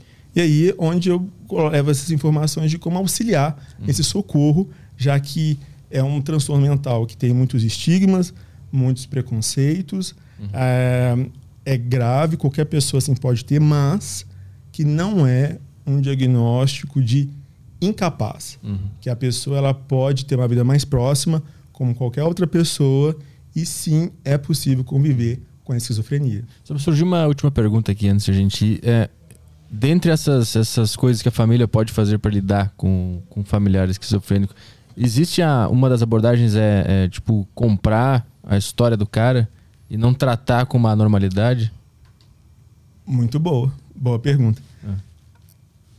É, é uma dúvida grande, assim, o cara está delirando, né? Estão invadindo aqui em casa. E eu sei, eu entro no delírio dele, né? É, eu vou. É... O que, que eu faço? Primeiro, acolher o paciente, a pessoa. Porque ela vai estar se delirando, a tendência é o quê? Que a gente menospreza, tipo assim, não tem ninguém invadindo não, você tá ficando doido e tudo. Uhum. E vai ficar mais agitado. Então, não posso, tá? Outra coisa, falação demais na cabeça. Não, deve ser questão demoníaca, mas gritar. Você vai deixar a pessoa mais estressada. Um ambiente mais calmo, ameno, eu sento, pergunto o que está acontecendo, o que está, né? Estão invadindo, não sei o quê, vamos chamar a polícia. Meu bem, não tem como. Eu acredito em você. Não, vamos chamar a polícia, porque às vezes não vão acreditar, mas eu vou te ajudar. Uhum. Você não vai entrar no delírio dela, tá? Senão eu interno a pessoa. Uhum. Não é para entrar no delírio. Só que você também não vai menosprezar. Você vai falar, né? É tá acontecendo e tá acontecendo com ele. Eu acredito em você, e eu vou te ajudar. Uhum. Como é que você vai ajudar? Primeiro, acolhendo né, a pessoa e levando ao médico. Não precisa falar de imediato que é um psiquiatra, porque às vezes ele pode achar, tipo, nossa, você tá achando que eu sou doido? Porque ainda tem raiz da questão da loucura, uhum. que é um problema sério. Então, você pode falar assim: vou te levar ao médico para fazer uma revisão. Talvez é uma questão de saúde, também é uma questão do estresse, entendeu? Aí fala antes pro psiquiatra: olha, não sabe que é psiquiatra, faz isso, aquilo, outro, entendeu? Para quê? Porque aí a pessoa vai sendo tratada e aí esses sintomas vão diminuindo uhum. e voltando a ter harmonia dentro de casa. Então não é para entrar no delírio, muito menos criticar ou falar que isso não existe. Existe, eu sento, converso e mostro ele soluções para poder ajudar nesse momento. Uhum. Entendeu? Mas aí tu oferece soluções para ajudar na invasão, na suposta invasão? Tipo, tu, tu compra ali Tá, o que tu quer fazer? Vamos ficar atrás do sofá e tu vai junto até a pessoa ver que não tem nada acontecendo, nesse sentido? Você. O acolher, aí depende de como é que vai estar a situação. Por exemplo, se ele tá lá e se trancou dentro do quarto, assim, com medo, você entra, senta, conversa, né? Se ele se sentir assim, nossa, eu vou manter aqui fechado, eu vou ficar aqui, né, é, atrás do sofá e tudo, você fica ali com ele até ele se acalmar, uhum. entendeu? porque realmente está acontecendo para ele, tá? E enquanto você vai acalmando, você vai vendo a melhor forma dele encontrar o médico, uhum. seja levando ele em algum médico para poder avaliar alguma coisa, né? Se perceber que está muito sofrimento, ele não está falando coisa com coisa, não está conseguindo dormir, está numa ansiedade muito grande, é, às vezes é bom levar para um hospital. Não precisa ser, nesse caso, hospital psiquiátrico qualquer hospital geral. Qualquer hospital geral que tenha um pronto atendimento, eles podem estar acolhendo a pessoa, estabilizando dela, pelo menos, dar uma dormida, que às vezes ele descansando já melhora e a pessoa leva depois num, psiquiatra, né, no ambulatório. Uhum. Então tem muitos que acham que tem que ser no hospital geral, no hospital psiquiátrico, que não é. Você pode levar, nesse caso, qualquer hospital, né, que eles podem dar alguma coisa para a gente dar uma descansada e depois você levar ele a um médico específico. Talvez ele aceita mais isso, para não ficar aquele sofrimento maior e com um risco muito grande dele, às vezes, agredir, dele se agredir e também lembrar de que esse intenso sofrimento vai trazer problemas para ele mesmo. E hoje temos a questão da telemedicina.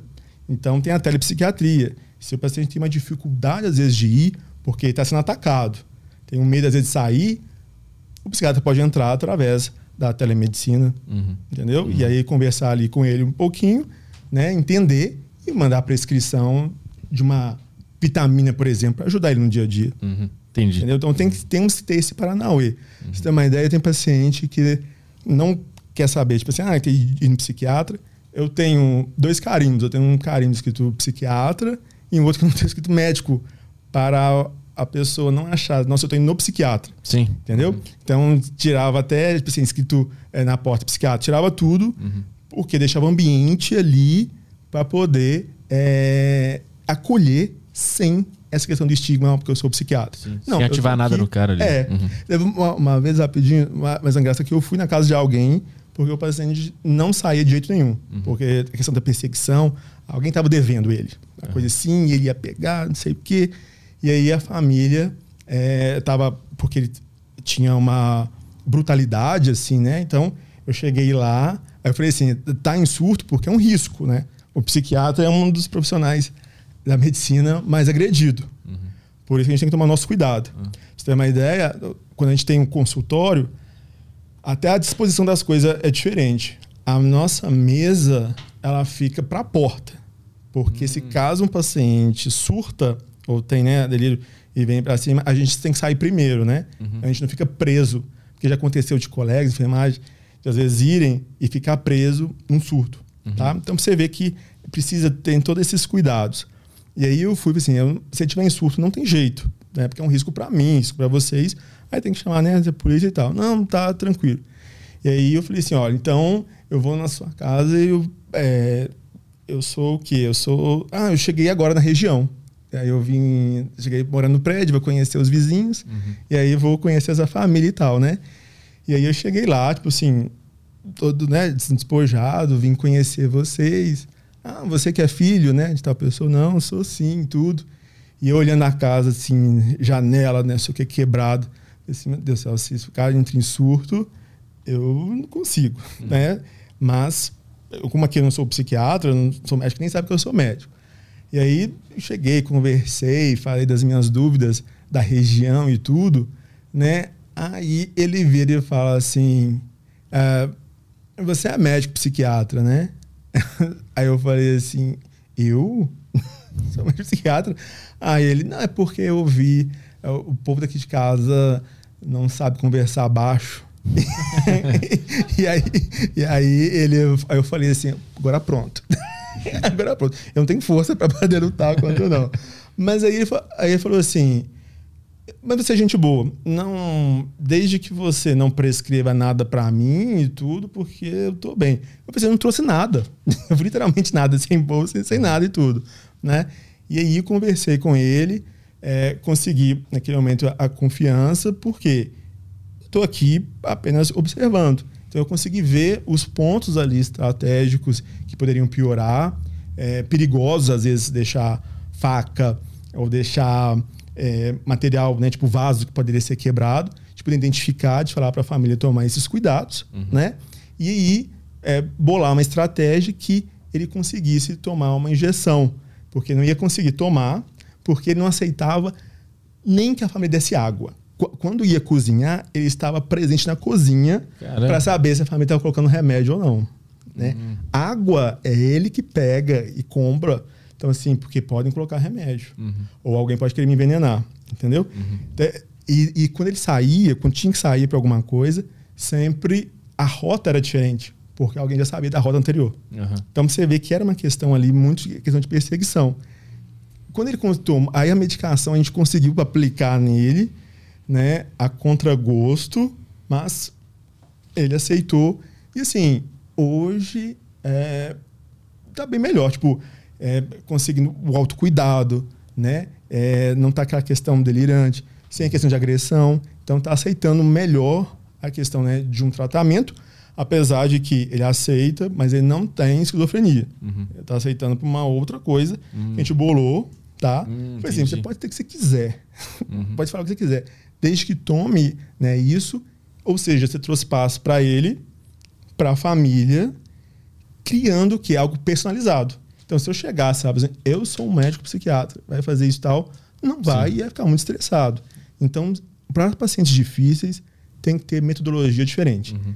Se é o paciente não vai ao médico, a família vai ter que ir. A família marca, senta, conversa, vai o que está acontecendo, pode levar filmagens né, de mostrar, uhum. porque aí vocês vão conseguir pensar junto a melhor forma de abordá-lo para que ele tenha o um mínimo de um tratamento, porque ele tomando a medicação começa a diminuir, aí fica bem mais abordável. Sim. Entendeu? E aí então, depois então, é para Isso. Então, um tratamento personalizado. Uhum. E não entrar em choque. Eu entrei no delírio dele. Falei assim, não, estão te perseguindo. Então, aquela galera, não sei o quê. Ok. Sim. Entendeu? Uhum. Mas não fazia, ah, mas quem são? Quantos? Como foi a última vez? Então, eu não jogava lenha na fogueira. Sim. Se ele falava assim, ok, uhum. sensação horrível, né? Uhum. Família complicado, né? Acabou. Entendi. Não discordei, uhum. não desrespeitei, também não dei corda, mudava de assunto. Sim, entendi. E tu atende lá em Minas?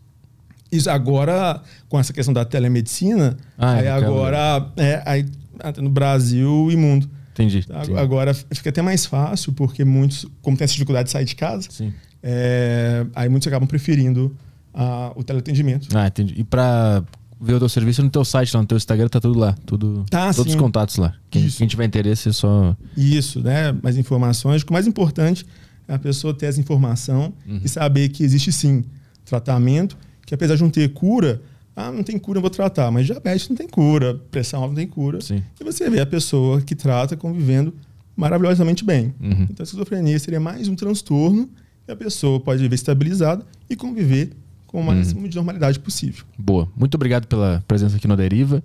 Valeu, vou convidar todo mundo a seguir as redes sociais aqui do, do Thiago.